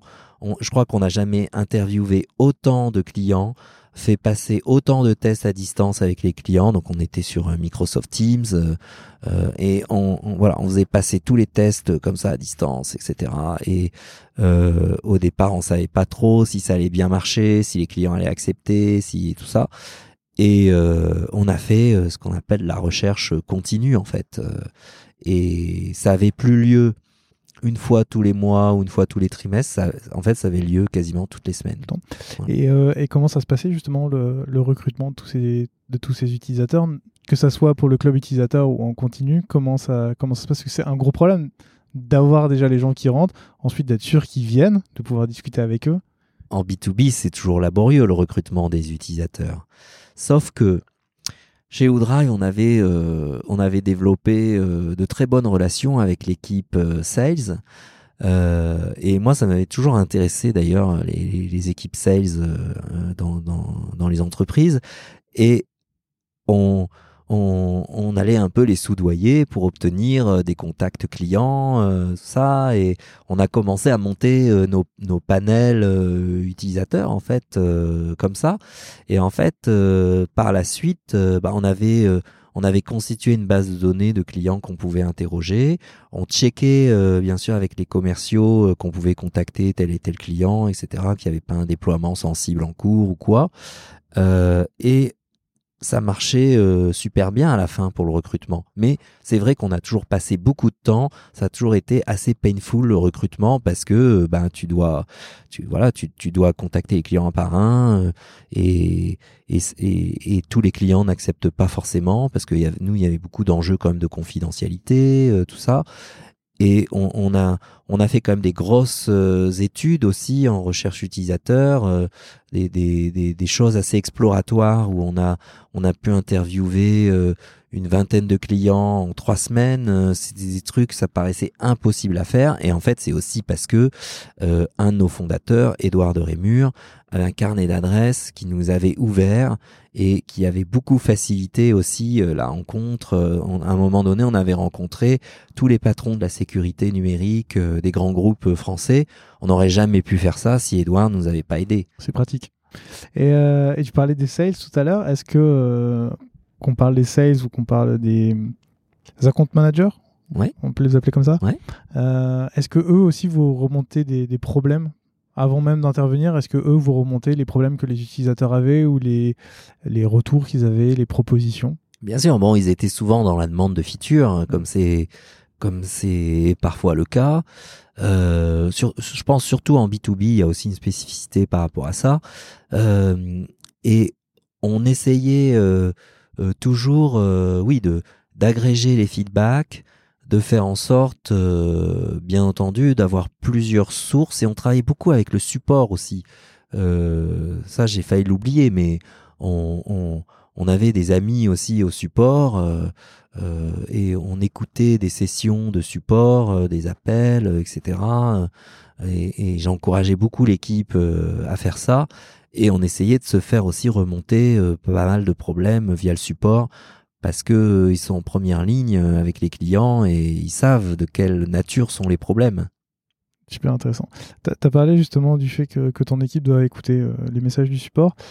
Quand on a sept produits différents et une équipe de six personnes, comment on fait pour justement partager la connaissance des recherches entre les différents produits et les différentes personnes d'une équipe? Alors on était en fait une équipe hybride déjà, sans forcément en être totalement conscient, parce que on, moi, je, tenais un point d'honneur à faire en sorte que chaque designer soit proche de sa squad, quoi. Enfin, nous, on n'appelait pas ça des squads, c'était des équipes produits, hein, puisque c'est voilà, et qui soit très proche et qui soit en même temps euh, qu'ils aient un sentiment d'appartenance à l'équipe design. Hein. Ça, c'est le challenge de de, tout euh, head of design ou VP design euh, dès que dès qu'il y a une question de, de, de squat, c'est-à-dire à peu près partout. Euh, et, et, donc, il, fallait faire en sorte qu'ils se sentent autant dans l'équipe de leurs produits que dans l'équipe design. Et que le partage de connaissances se faisait surtout dans, après dans l'équipe design.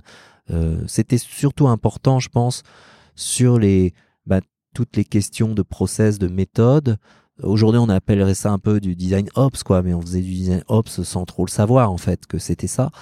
Euh, et euh, sur le design system aussi, pour que euh, l'usage des composants soit, soit quand même assez homogène et qu'il n'y ait pas d'incompréhension d'une équipe à l'autre. Vous, avez, vous aviez justement des rituels dédiés pour ces temps d'équipe? Oui, alors on a, on a, on, on, avait mis en place, je pense, c'était surtout les deux dernières années, les les fameuses euh, design critiques. Euh, ça, c'était, c'est un point qui nous a fait énormément progresser sur la cohérence euh, des interfaces parce que c'est vrai que on pouvait parfois être assez siloté en fait. Euh, comme les produits étaient différents, répondaient à des cas d'usage différents, c'est très facile du coup de se siloter en fait dans ce genre de choses. Donc on, on, avait vraiment euh, des, designers qui mettaient beaucoup de bonne volonté à faire en sorte que ouais, le, partage d'informations euh, soit fait lors des designs critiques. Euh, on avait la réunion d'équipe aussi qui venait en plus une fois par semaine. Puis ensuite, il y, avait, moi j'avais des one-to-one évidemment avec chacun des membres de l'équipe. Et là, j'essayais aussi moi de faire la synthèse et d'avoir un peu le fil rouge, même si sur sept produits c'était différent, c'était compliqué, je dirais, d'avoir une vue euh, profonde sur tout parce que moi je devais déléguer énormément du coup, euh, sinon c'était c'était compliqué à gérer. Super clair. Tout à l'heure, quand tu as commencé à parler d'Oudrive, tu disais que ton équipe, quand vous étiez euh, donc 6, c'était principalement des, des, juniors. Dans un des podcasts que tu as fait, tu disais que les designers que tu voulais, tu les voulais sans sans spécialité spécifique, pas une personne dédiée à la recherche, pas une personne dédiée au writing, pas une personne dédiée à la UI. Je me suis posé la question de déjà un pourquoi? Et la deuxième c'est du coup qu'est-ce que tu recherches chez un ou une product designer? Parce que c'est quand même dur d'avoir toutes les compétences. Alors, je ne cherche pas pour autant des, ce qu'on appelle les, les, moutons à cinq pattes ou les, ou les licornes parce que j'ai fait beaucoup de recrutements euh, dans ma vie, euh, y compris en agence, où c'était aussi euh, assez compliqué de, de, de trouver les, les, les, bons profils. chez chez Woodrive particulièrement, et même encore bien sûr aujourd'hui chez Botify, je cherche, c'est vrai, plutôt des profils qui sont généralistes et pour moi, séparer l'UX de l'UI, c'est comme séparer le fond de la forme, en fait, parce que tout est dans tout. Bon, voilà. Ça, c'est, je pense, c'est une conviction euh, assez profonde et c'est vrai que euh, on avait tendance beaucoup au début euh, à avoir vraiment des rôles segmentés, UX, UI, User Researcher.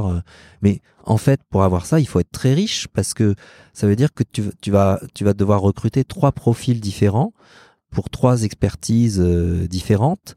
Et très souvent dans les petites équipes, tu, tu n'as pas le luxe en fait de, pouvoir avoir ces spécialisations. Donc euh, tu, tu, dois euh, tu, dois plutôt faire face euh, à l'adversité, même si c'est dans la bonne humeur.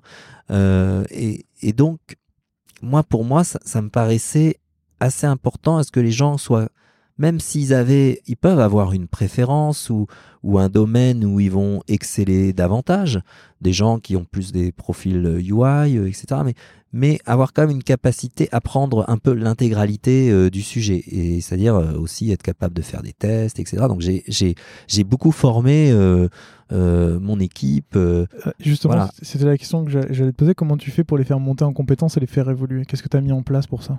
Bah, on faisait on faisait des binômes entre ceux qui savaient ceux qui ne savaient pas je je passais du temps euh, aussi à montrer le bon exemple parce que j'avais beau être head of design ou, aujourd'hui VP design, euh, moi je contribue à des projets. Euh, là, je suis en train par exemple de faire des composants pour le design system de Botify. je fais des entretiens utilisateurs. on fait tout quoi. Donc quand on a la chance de pouvoir rester quand même assez proche du terrain, c'est plus facile pour former aussi ton équipe et les aider euh, à monter en compétences. Donc euh, moi, par exemple, pour les tests utilisateurs, pour leur apprendre à faire des tests utilisateurs, je les, prenais un peu au début euh, comme assistant. ils prenaient les notes, ils observaient comment ça se passait. Puis après, je leur disais bon bah maintenant tu vas faire ton protocole tout seul. Et puis je me faisais relire. Et puis on apprenait comme ça en fait, un peu sur le tas quoi. Ok, donc encore une fois vachement itératif où d'abord ils vont regarder, ensuite ils vont faire et tu vas les aider et puis au fur et à mesure ils prennent leur voilà. vol. C'est très empirique aussi hein, comme méthode, mais parce qu'on n'avait pas non plus aussi des gros budgets formation qui nous permettaient de faire la la bonne formation, le bon truc, ou alors on attendait des mois. Euh, euh, chez, Botify, c'est différent parce que l'accès à la formation est bien bien meilleur euh, que, que chez Woodrive. Mais on, a passé, enfin, c'est important aussi de, d'intégrer vraiment cette composante formation dans l'équipe. J'ai deux dernières questions à te poser sur Woodrive et après on passera sur Botify.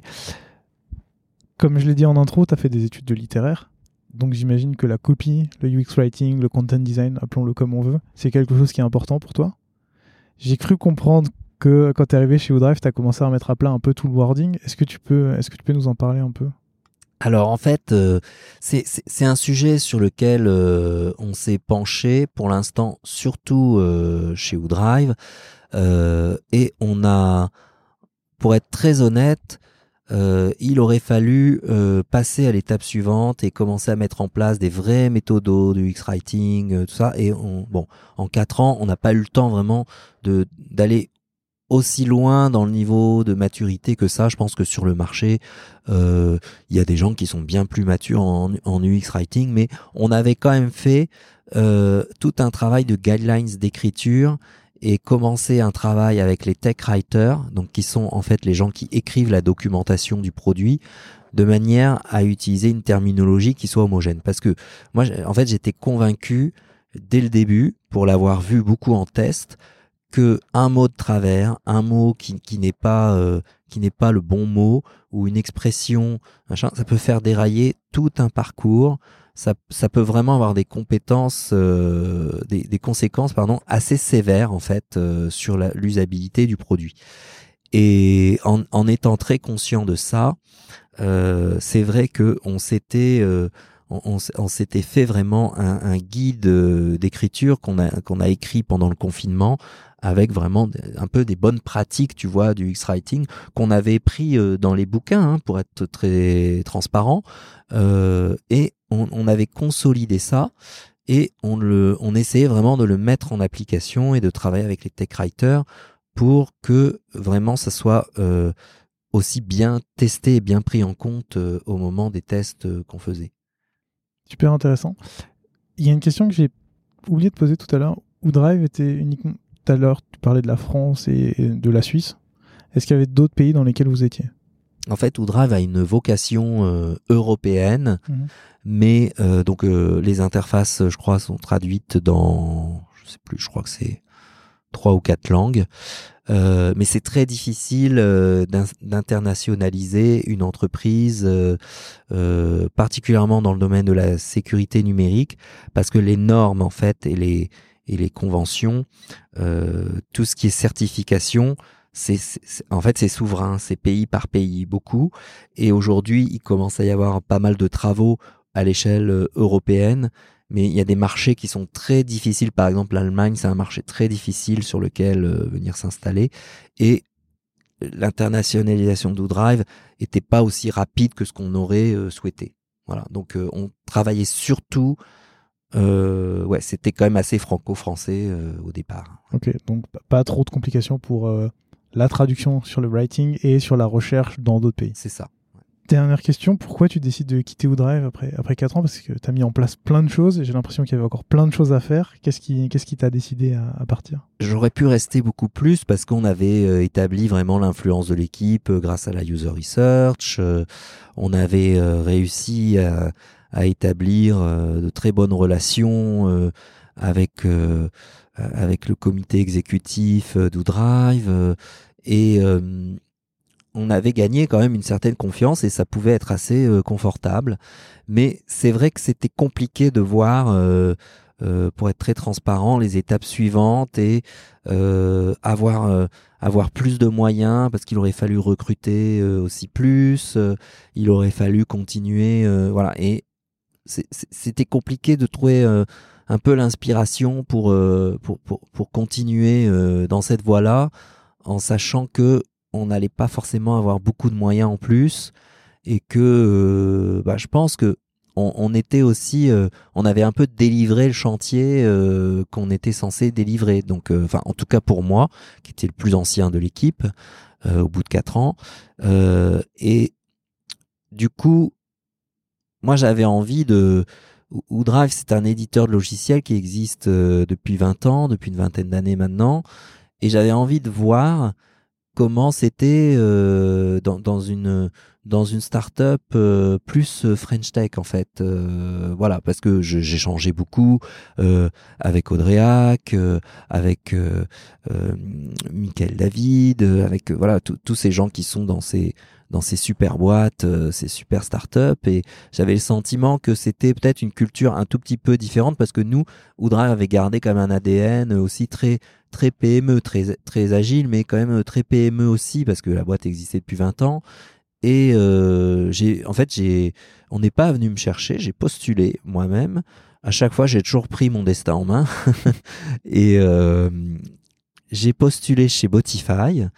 Euh, sans bien me rendre compte au début vraiment de ce que c'était que le SEO technique. Et euh, en fait, euh, en passant les entretiens, j'ai beaucoup aimé le discours de tout le monde, aussi bien des PM que des designers, euh, que du CPO Christophe Freinet. et ça s'est fait parce que j'avais passé pas mal d'entretiens euh, dans d'autres startups, euh, y compris des startups connues, et ça le faisait pas en fait parce que très souvent le problème des startups, et là je vais être assez critique, je suis désolé pour mes collègues, mais les startups ont tendance à recruter des gens qui leur ressemblent. Euh, et moi, je correspondais pas, euh, je pense, euh, au, on va dire, euh, à la convention du mec qui a fait une école de commerce, qui, qui a 28 ans et qui est blanc, voilà. donc, et il y a un problème de diversité beaucoup dans les startups. J'ai vu encore un article dans les Échos ce matin. Il y a un gros souci de, de représentation et de diversité. Et je pense que, et, moi aussi, je suis un peu un vieux maintenant parce que là, actuellement, j'ai 44 ans et demi. Et, et dans certaines startups, j'ai senti que la question de l'âge euh, est un vrai euh, problème. On voit beaucoup, là aussi, je vais être critique, mais euh, on voit beaucoup de gens qui sont head of design à 25 ans. Et en fait, je pense qu'il faut un peu plus d'expérience pour, pour faire ce type de métier, en tout cas en startup.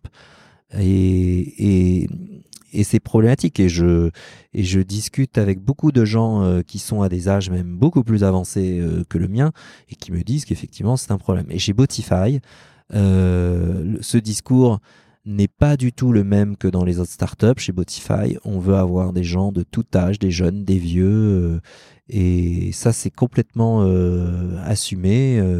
et moi, je suis très heureux de voir que c'est possible et que c'est d'ailleurs c'est réel. Il suffit de de regarder dans les effectifs de Botify, euh, il y a absolument de tout. Quoi. On est on est vraiment pas mal au niveau euh, diversité. Je dis pas pour ça pour nous vanter, mais parce que c'est vrai et que ça correspond à l'intention euh, des gens qui sont là en fait.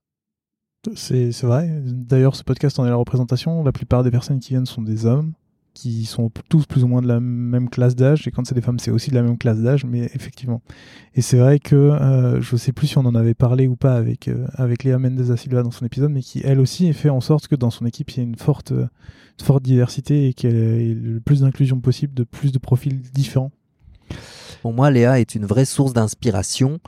Elle le sait peut-être pas parce qu'on se connaît pas bien, mais euh, ce qu'elle euh, met en visibilité, euh, à travers euh, le recrutement de son équipe, mais aussi euh, ses interventions diverses. Moi, pour moi, c'est hyper important pour la profession et je pense qu'elle, elle, ce, ce, type de démarche contribue à beaucoup ouvrir les yeux des gens là-dessus. Et moi, du coup, je l'ai prise un peu comme modèle et j'essaye d'appliquer la même chose dans mon équipe. Voilà. C'est chouette. T'en as un peu parlé au début, mais est-ce que tu veux bien nous, refaire, une présentation de Botify? Parce que j'avoue que j'ai pas très bien compris ce que faisait Botify. Alors, Botify, c'est une startup qui a été créée en 2012 euh, qui, en fait, développe un produit qui permet euh, d'optimiser le SEO. Euh, cette optimisation du SEO, elle se base pas uniquement euh, sur les mots-clés, comme on peut le voir euh, très souvent dans, le, dans toute la partie content SEO. Botify propose en fait euh, des, optimisations SEO qui jouent plus sur des paramètres en fait techniques, hein, on fait du ce qu'on appelle du technical SEO en anglais. Et il faut savoir que le, en fait le SEO ne, ne commence pas euh, au moment du ranking euh, d'un site euh, dans les pages de résultats de recherche d'un moteur. Ça commence bien en amont en réalité parce qu'il faut déjà que le moteur de recherche crawl les pages. Et pour que le crawl des pages soit optimal, il faut jouer sur un certain nombre de paramètres techniques. Et Botify a développé des innovations dans ce domaine qui sont très puissantes et donc, euh, notre produit est avant tout, euh, je dirais, issu d'une d'une innovation, euh, d'une innovation technique. Très bien. Et ça s'adresse à quel genre de, de personnes? Est-ce que, par exemple, moi, pour le site du podcast, je peux l'utiliser pour optimiser mon référencement ou ça s'adresse plus à des entreprises? Alors, potentiellement, tout le monde peut l'utiliser, mais après, bon, il y a, évidemment un coût de licence. et en fait, ça s'adresse plutôt à des, à des gros sites de publishers. Par exemple, parmi nos clients, on a le New York Times. Euh, ça va s'adresser à des gros sites e-commerce. On a par exemple parmi nos clients euh, Nike, euh, qui a beaucoup développé son chiffre d'affaires, notamment grâce à ça, parce que quand tu gagnes du trafic organique, bah, en fait, ça joue mécaniquement sur ton taux de conversion final. et donc, c'est c'est plutôt, je dirais, des clients qui euh, où on a aussi euh, le Bon Coin, par exemple, euh, parmi nos clients. Ça peut être ce qu'on appelle des sites de classified, hein, c'est-à-dire des sites d'annonces.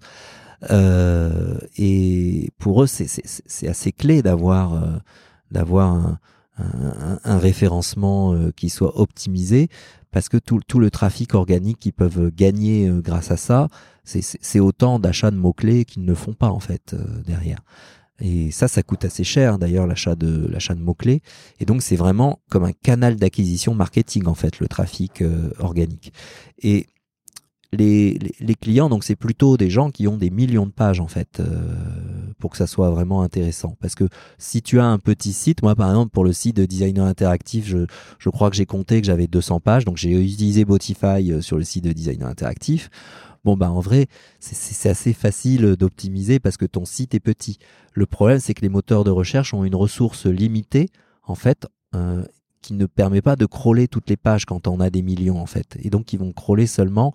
Parfois, on estime que c'est à peu près la moitié des pages seulement qui sont crawlées. Or, si tu as des pages importantes ou des pages stratégiques, le moteur risque de ne pas les voir en fait si c'est pas optimisé pour qu'il priorise euh, ces pages là en fait. Donc c'est surtout valable pour des gros sites qui ont des problèmes de ce qu'on appelle de crawl budget en fait. Ok, très bien. Tu rejoins Botify cette fois-ci en tant que VP Design. C'est quoi la différence par rapport à ton rôle de Head of d'avant? Alors, je pense que le, le rôle de VP Design, bon, déjà, sur, sur les compétences de base, euh, il n'est pas fondamentalement euh, très, très différent, hein, parce que tu vas, tu vas manager une équipe, euh, voilà.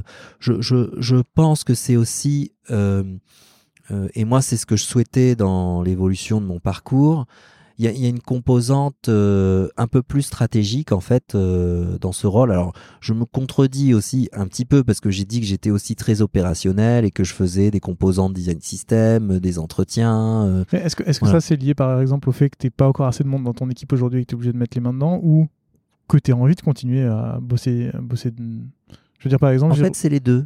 Ok. J'ai envie de te dire. moi j'ai, en fait j'ai je, je n'ai pas envie de perdre pied dans mon métier, j'ai envie de continuer à être euh, légitime, même si je sais aussi très bien reconnaître qu'il y a des gens beaucoup plus compétents que moi. Euh, par exemple, on a, on a travaillé avec euh, quelqu'un qui s'appelle Virginie Cou, qu'on a en prestation chez nous, qui vient de chez Tiga, et qui nous a accompagnés sur la partie design system, parce qu'on a fait toute une migration de Sketch vers Figma. si vous avez écouté un autre podcast. Et en fait, euh, Virginie est quelqu'un de d'extrêmement euh, compétent sur son domaine. Elle nous a apporté beaucoup. Euh, et moi, je sais que je, je n'arriverai jamais à la cheville de Virginie sur, sur, sur sa compétence, voilà, sur, sur les choses qu'elle nous a apportées. Et c'est très bien, en fait. Et tu, tu, tu ne peux pas, même en tant que VP of Design ou Head of Design ou Design Director, tu ne peux pas euh, tout savoir et tout maîtriser euh, absolument parfaitement.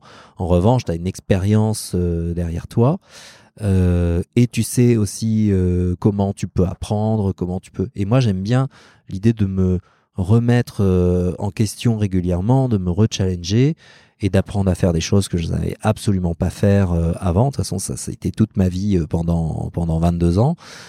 Et, et je pense que le le rôle de VP, c'est aussi euh, du côté de l'entreprise, euh, je dirais, un choix qui, montre un peu la place que tu donnes, l'importance que tu donnes au design, en fait, dans, ton entreprise.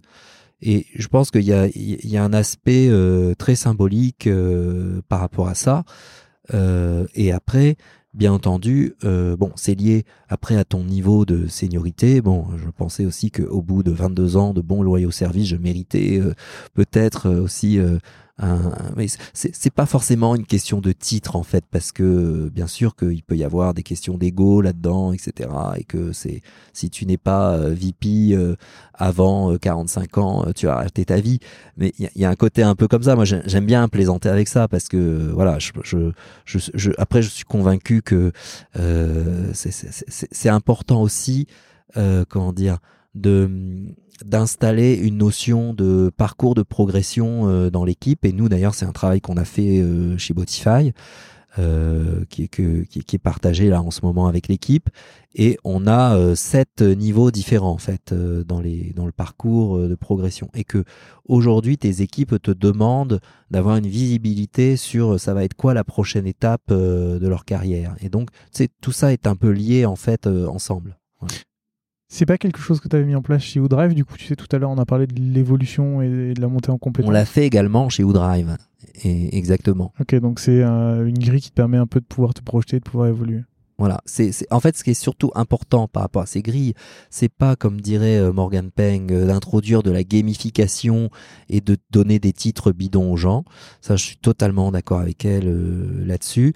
C'est surtout de, de, en fait, de faire une sorte de management par les compétences, en fait, de, de, progresser par les compétences et d'objectiver, en fait, dans le parcours de quelqu'un. Moi, je n'ai jamais eu ça, en fait, dans mon parcours et j'aurais probablement bien aimé euh, euh, avoir ce type de, un peu de, de framework, quoi. Euh, parce que ça te donne des directions précises dans lesquelles tu peux progresser en fait. Et on va pas demander à quelqu'un de maîtriser toutes les compétences, mais de voilà de sur certaines compétences d'atteindre un certain niveau. Et, je pense que c'est surtout ce qui est important, c'est euh, la progression et c'est le plan d'action derrière pour aller chercher le, niveau de compétence que tu n'as pas encore. Voilà. Très clair. Tu disais aussi que le rôle de VP, c'est un rôle plus stratégique en, dehors de ton équipe. Quel, quel rôle ça a euh, Est-ce que tu interviens par exemple au board pour justifier pourquoi il faut mettre le design en avant? Est-ce que c'est d'autres choses comme ça? Alors non, j'ai pas d'intervention euh, au bord de, de Botify euh, actuellement. En tout cas, bon, pas pas en ce moment. Euh, il y a en revanche une équipe leadership chez Botify qui rassemble tous les VP et tous les C-level. Donc on est on est quand même une vingtaine de VP hein, chez Botify parce que bah, comme on est présent en Europe, en Asie et aux États-Unis beaucoup aussi, euh, on fait une grosse partie de notre chiffre d'affaires euh, aux États-Unis. Il, y a beaucoup de VP aussi aux États-Unis. Les équipes sont importantes. En fait, euh, on se on se coordonne entre nous et on essaie de mener actuellement un effort de collaboration cross-fonctionnelle déjà au niveau des VP pour qu'en plus ça, puisse se faciliter aussi au niveau de toutes les équipes. Enfin, c'est déjà le cas avec beaucoup d'équipes, mais on, met un point d'honneur à ce que euh, les VP se connaissent bien entre eux et qui, et qui bossent bien et sur des euh, problématiques euh, spécifiques. Par exemple, moi j'ai rejoint un groupe de travail euh, je pense que je peux en parler, c'est pas confidentiel, euh, qui porte sur euh, c'est quoi la, meilleure façon pour Botify de communiquer en interne. Voilà, quels sont les meilleurs outils Qu'est-ce qu'on peut mettre en place sur la collaboration et sur la com interne. Voilà, donc dans ce groupe de travail, il y a par exemple Christine qui est notre notre Chief People Officer et il y a d'autres VP euh, qui, qui contribuent euh, voilà sur ce sujet-là en particulier. Donc on a un rôle aussi euh, en tant que VP sur des sur des nous on appelle ça des initiatives stratégiques. Ok. Voilà. Et en dehors de ça, comme ça fait six mois que tu as rejoint l'entreprise, qu'est-ce que tu qu'est-ce que tu as fait, qu'est-ce que tu as mis en place, comment tu as travaillé avec tes équipes durant ces, ces six premiers mois? Déjà, j'ai recruté beaucoup. On a fait cinq recrutements pour l'équipe.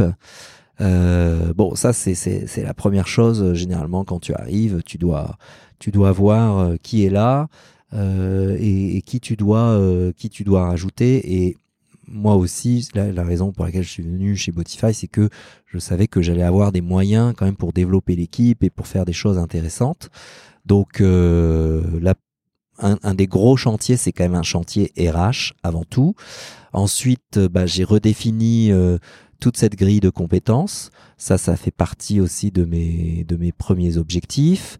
J'ai un objectif aussi qui porte euh, un peu sur la marque employeur euh, de Botify parce que en fait Botify c'est une très très belle boîte mais euh, qui, qui n'a peut-être pas autant de visibilité que peuvent avoir des très belles startups comme des Payfit ou comme des Doctolib parce que bon déjà nous sommes un peu plus petits on est 300 et je pense qu'il y a un effort aussi à faire pour que euh, Botify soit connu euh, dans la communauté euh, du produit et du design. Donc euh, ça, voilà, ça fait partie, ça fait partie aussi des, des, enjeux que que je traite. Mais d'ailleurs, en tant que VP design, tu travailles uniquement sur le product design ou tu t'occupes aussi de tout ce qui est brand design? Uniquement sur le product design, mais on on s'articule avec euh, donc le, brand design est aux États-Unis euh, dans l'équipe marketing chez nous. Euh, on a créé des points de synchronisation entre l'équipe brand et nous parce que bien évidemment il est hors de question qu'il n'y ait pas de cohérence entre les deux équipes, même si sur ce qui est fait côté marketing est très différent du, du, travail qu'on peut faire dans le produit. C'est hyper important d'articuler les deux euh, pour que, ben, bien sûr, on suive les mêmes guidelines. Euh, que voilà, là, par exemple, on a fait évoluer les couleurs euh, dans le design system pour que notre application commence à devenir conforme à l'accessibilité. bah ça, typiquement, il faut en informer l'équipe brand. Et, admettre que bon bah on a peut-être un système de couleurs pour tous les assets marketing et que dans le produit pour ces raisons euh, d'accessibilité, il faut que les couleurs soient un peu boostées, un peu euh, voilà recontrastées pour que euh, voilà tout tout tout soit tout soit d'équerre quoi. Ça c'est un exemple très concret. Bon après il y a mille autres choses. mille autres sujets, et c'est un travail de longue haleine. Michael David d'ailleurs disait que pour lui c'est une connerie de, de, de, séparer les deux départements, et je lui donne bien raison. je pense que c'est c'est pas forcément obligatoire que ce soit euh, le même euh, manager euh, qui est au-dessus des deux équipes, mais il faut que les, équipes soient vraiment en proximité si elles sont dans deux départements différents. Très clair. C'est quoi la, suite pour, pour toi chez Botify dans les six prochains mois, dans les deux prochaines années? Qu'est-ce que tu veux, qu'est-ce que tu veux faire? Qu'est-ce que tu veux accomplir? Et où est-ce que tu veux emmener ton équipe? Il y a beaucoup de choses à faire. Bon, nos objectifs, ce sont ceux ce sont ceux du, du produit, hein, de, de, de, la vision euh, produit de Botify euh, qui, qui, est portée euh, par notre CPO Christophe Freinet. moi, mes, mes envies, c'est de, c'est de rendre cette suite produit qui est déjà très intégrée, beaucoup plus intégrée que n'était la suite produit ou Drive. c'est de rendre ça en fait parce que c'est un domaine quand même très expert, le SEO technique, hein, bah, comme son nom l'indique. Euh, de faire en sorte de rendre ça accessible à des euh, utilisateurs euh, plus novices ou à des utilisateurs qui sont dans le domaine du marketing ou du contenu pour qu'ils puissent vraiment s'appuyer sur notre produit pour avoir des gains importants en termes de ROI. Donc je pense qu'il y a ça, il y a la courbe d'apprentissage du produit qui est assez dure aujourd'hui qu'on souhaite vraiment réduire le plus possible. Donc là il y a en fait, c'est des chantiers un peu parallèles, c'est-à-dire que c'est bien sûr euh, de, de, de, la user research, euh, du test, euh, c'est beaucoup de beaucoup d'efforts sur de la discovery produit, sur de l'UX writing, sur du design system, et en fait tous ces toutes ces choses là, tous ces chantiers concourent à améliorer tout ça.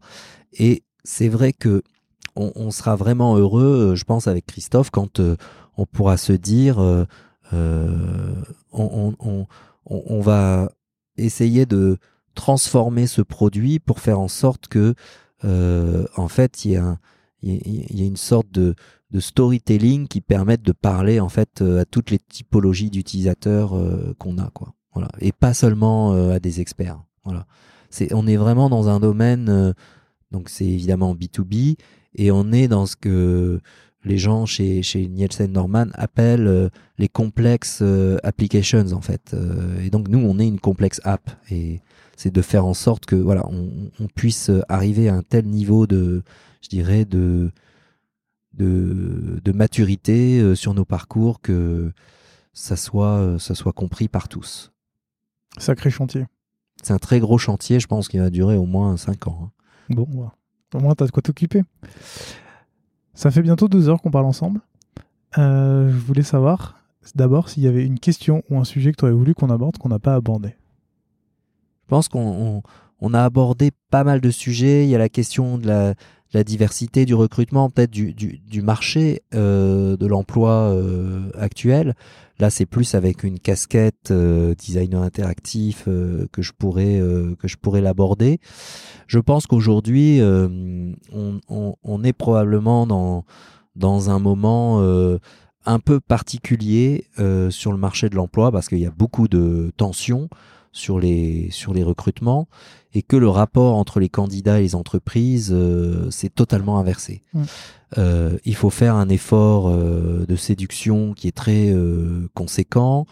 Euh, et moi, je me félicite, euh, bien sûr, que les designers euh, puissent autant s'intégrer dans les entreprises, qu'il y ait des perspectives d'emploi euh, qui soient qui soient vraiment super bonnes actuellement et super favorables, que ça soit en termes de d'intérêt des missions, euh, de, de maturité aussi des organisations, euh, de salaire euh, bien sûr. Et pour moi, euh, j'ai connu 20 ans en arrière, c'est un progrès euh, qui, est, qui, est, qui est, je pense, sans précédent.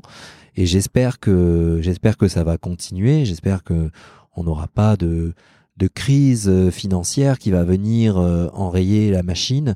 Moi, j'ai connu deux crises en fait. Hein. J'ai connu l'éclatement de la bulle Internet, enfin la fin de l'éclatement, et euh, la crise financière de 2008. Et les gens ont un peu oublié en fait ces moments-là. Et j'ai pas j'ai pas de message particulier à porter par rapport à ça, mais je pense que c'est c'est important aussi dans un marché quand c'est très porteur comme ça de de d'essayer aussi de peut-être de garder euh, la tête froide et de et, et- et d'essayer de, de de penser aussi à, tu vois à la suite à la maturation de la profession et de voir quelles peuvent être les prochaines étapes euh, parce qu'aujourd'hui il y a il y a énormément de boulot pour tout le monde et je vois aussi qu'il y a aussi beaucoup de reconversions Mm. dans notre marché et je trouve que c'est une excellente chose nous d'ailleurs on a recruté Nicolas dans notre équipe euh, qui a, qui était assistant photographe pendant une dizaine d'années euh, qui qui a fait le bootcamp euh, The Design Crew euh, qui sont des gens que que, que j'aime beaucoup avec le laptop aussi euh, voilà. Tous ces gens là concourent vraiment euh, à faire changer de carrière euh, des gens qui sont qui sont pas du tout dans ce domaine du design. Et moi je je si euh, probablement euh, en étant plus jeune, si j'avais eu une carrière différente et que j'avais voulu me reconvertir, j'aurais voulu avoir ce type de choses. Donc moi, je, pense qu'il faut souligner euh, aussi un peu l'effort de guerre qui est porté par ces gens qui forment euh, et qui ne sont pas seulement des écoles. Euh, pour mettre sur les rails euh, euh, des gens qui, qui sont plus ou moins âgés. D'ailleurs, les plus âgés ont un peu plus de mal après à, se- réintégrer professionnellement et vraiment Là, si j'ai un message à faire passer pour les startups, c'est vraiment re- recruter des gens qui ont de l'expérience et qui ont fait d'autres choses avant. C'est une vraie richesse pour les équipes. C'est vraiment important. Euh, encore plus si on doit travailler jusqu'à 70 ans. Euh, donc nous, notre métier n'est pas le plus pénible. hein. donc euh, on a aussi beaucoup de beaucoup de privilèges.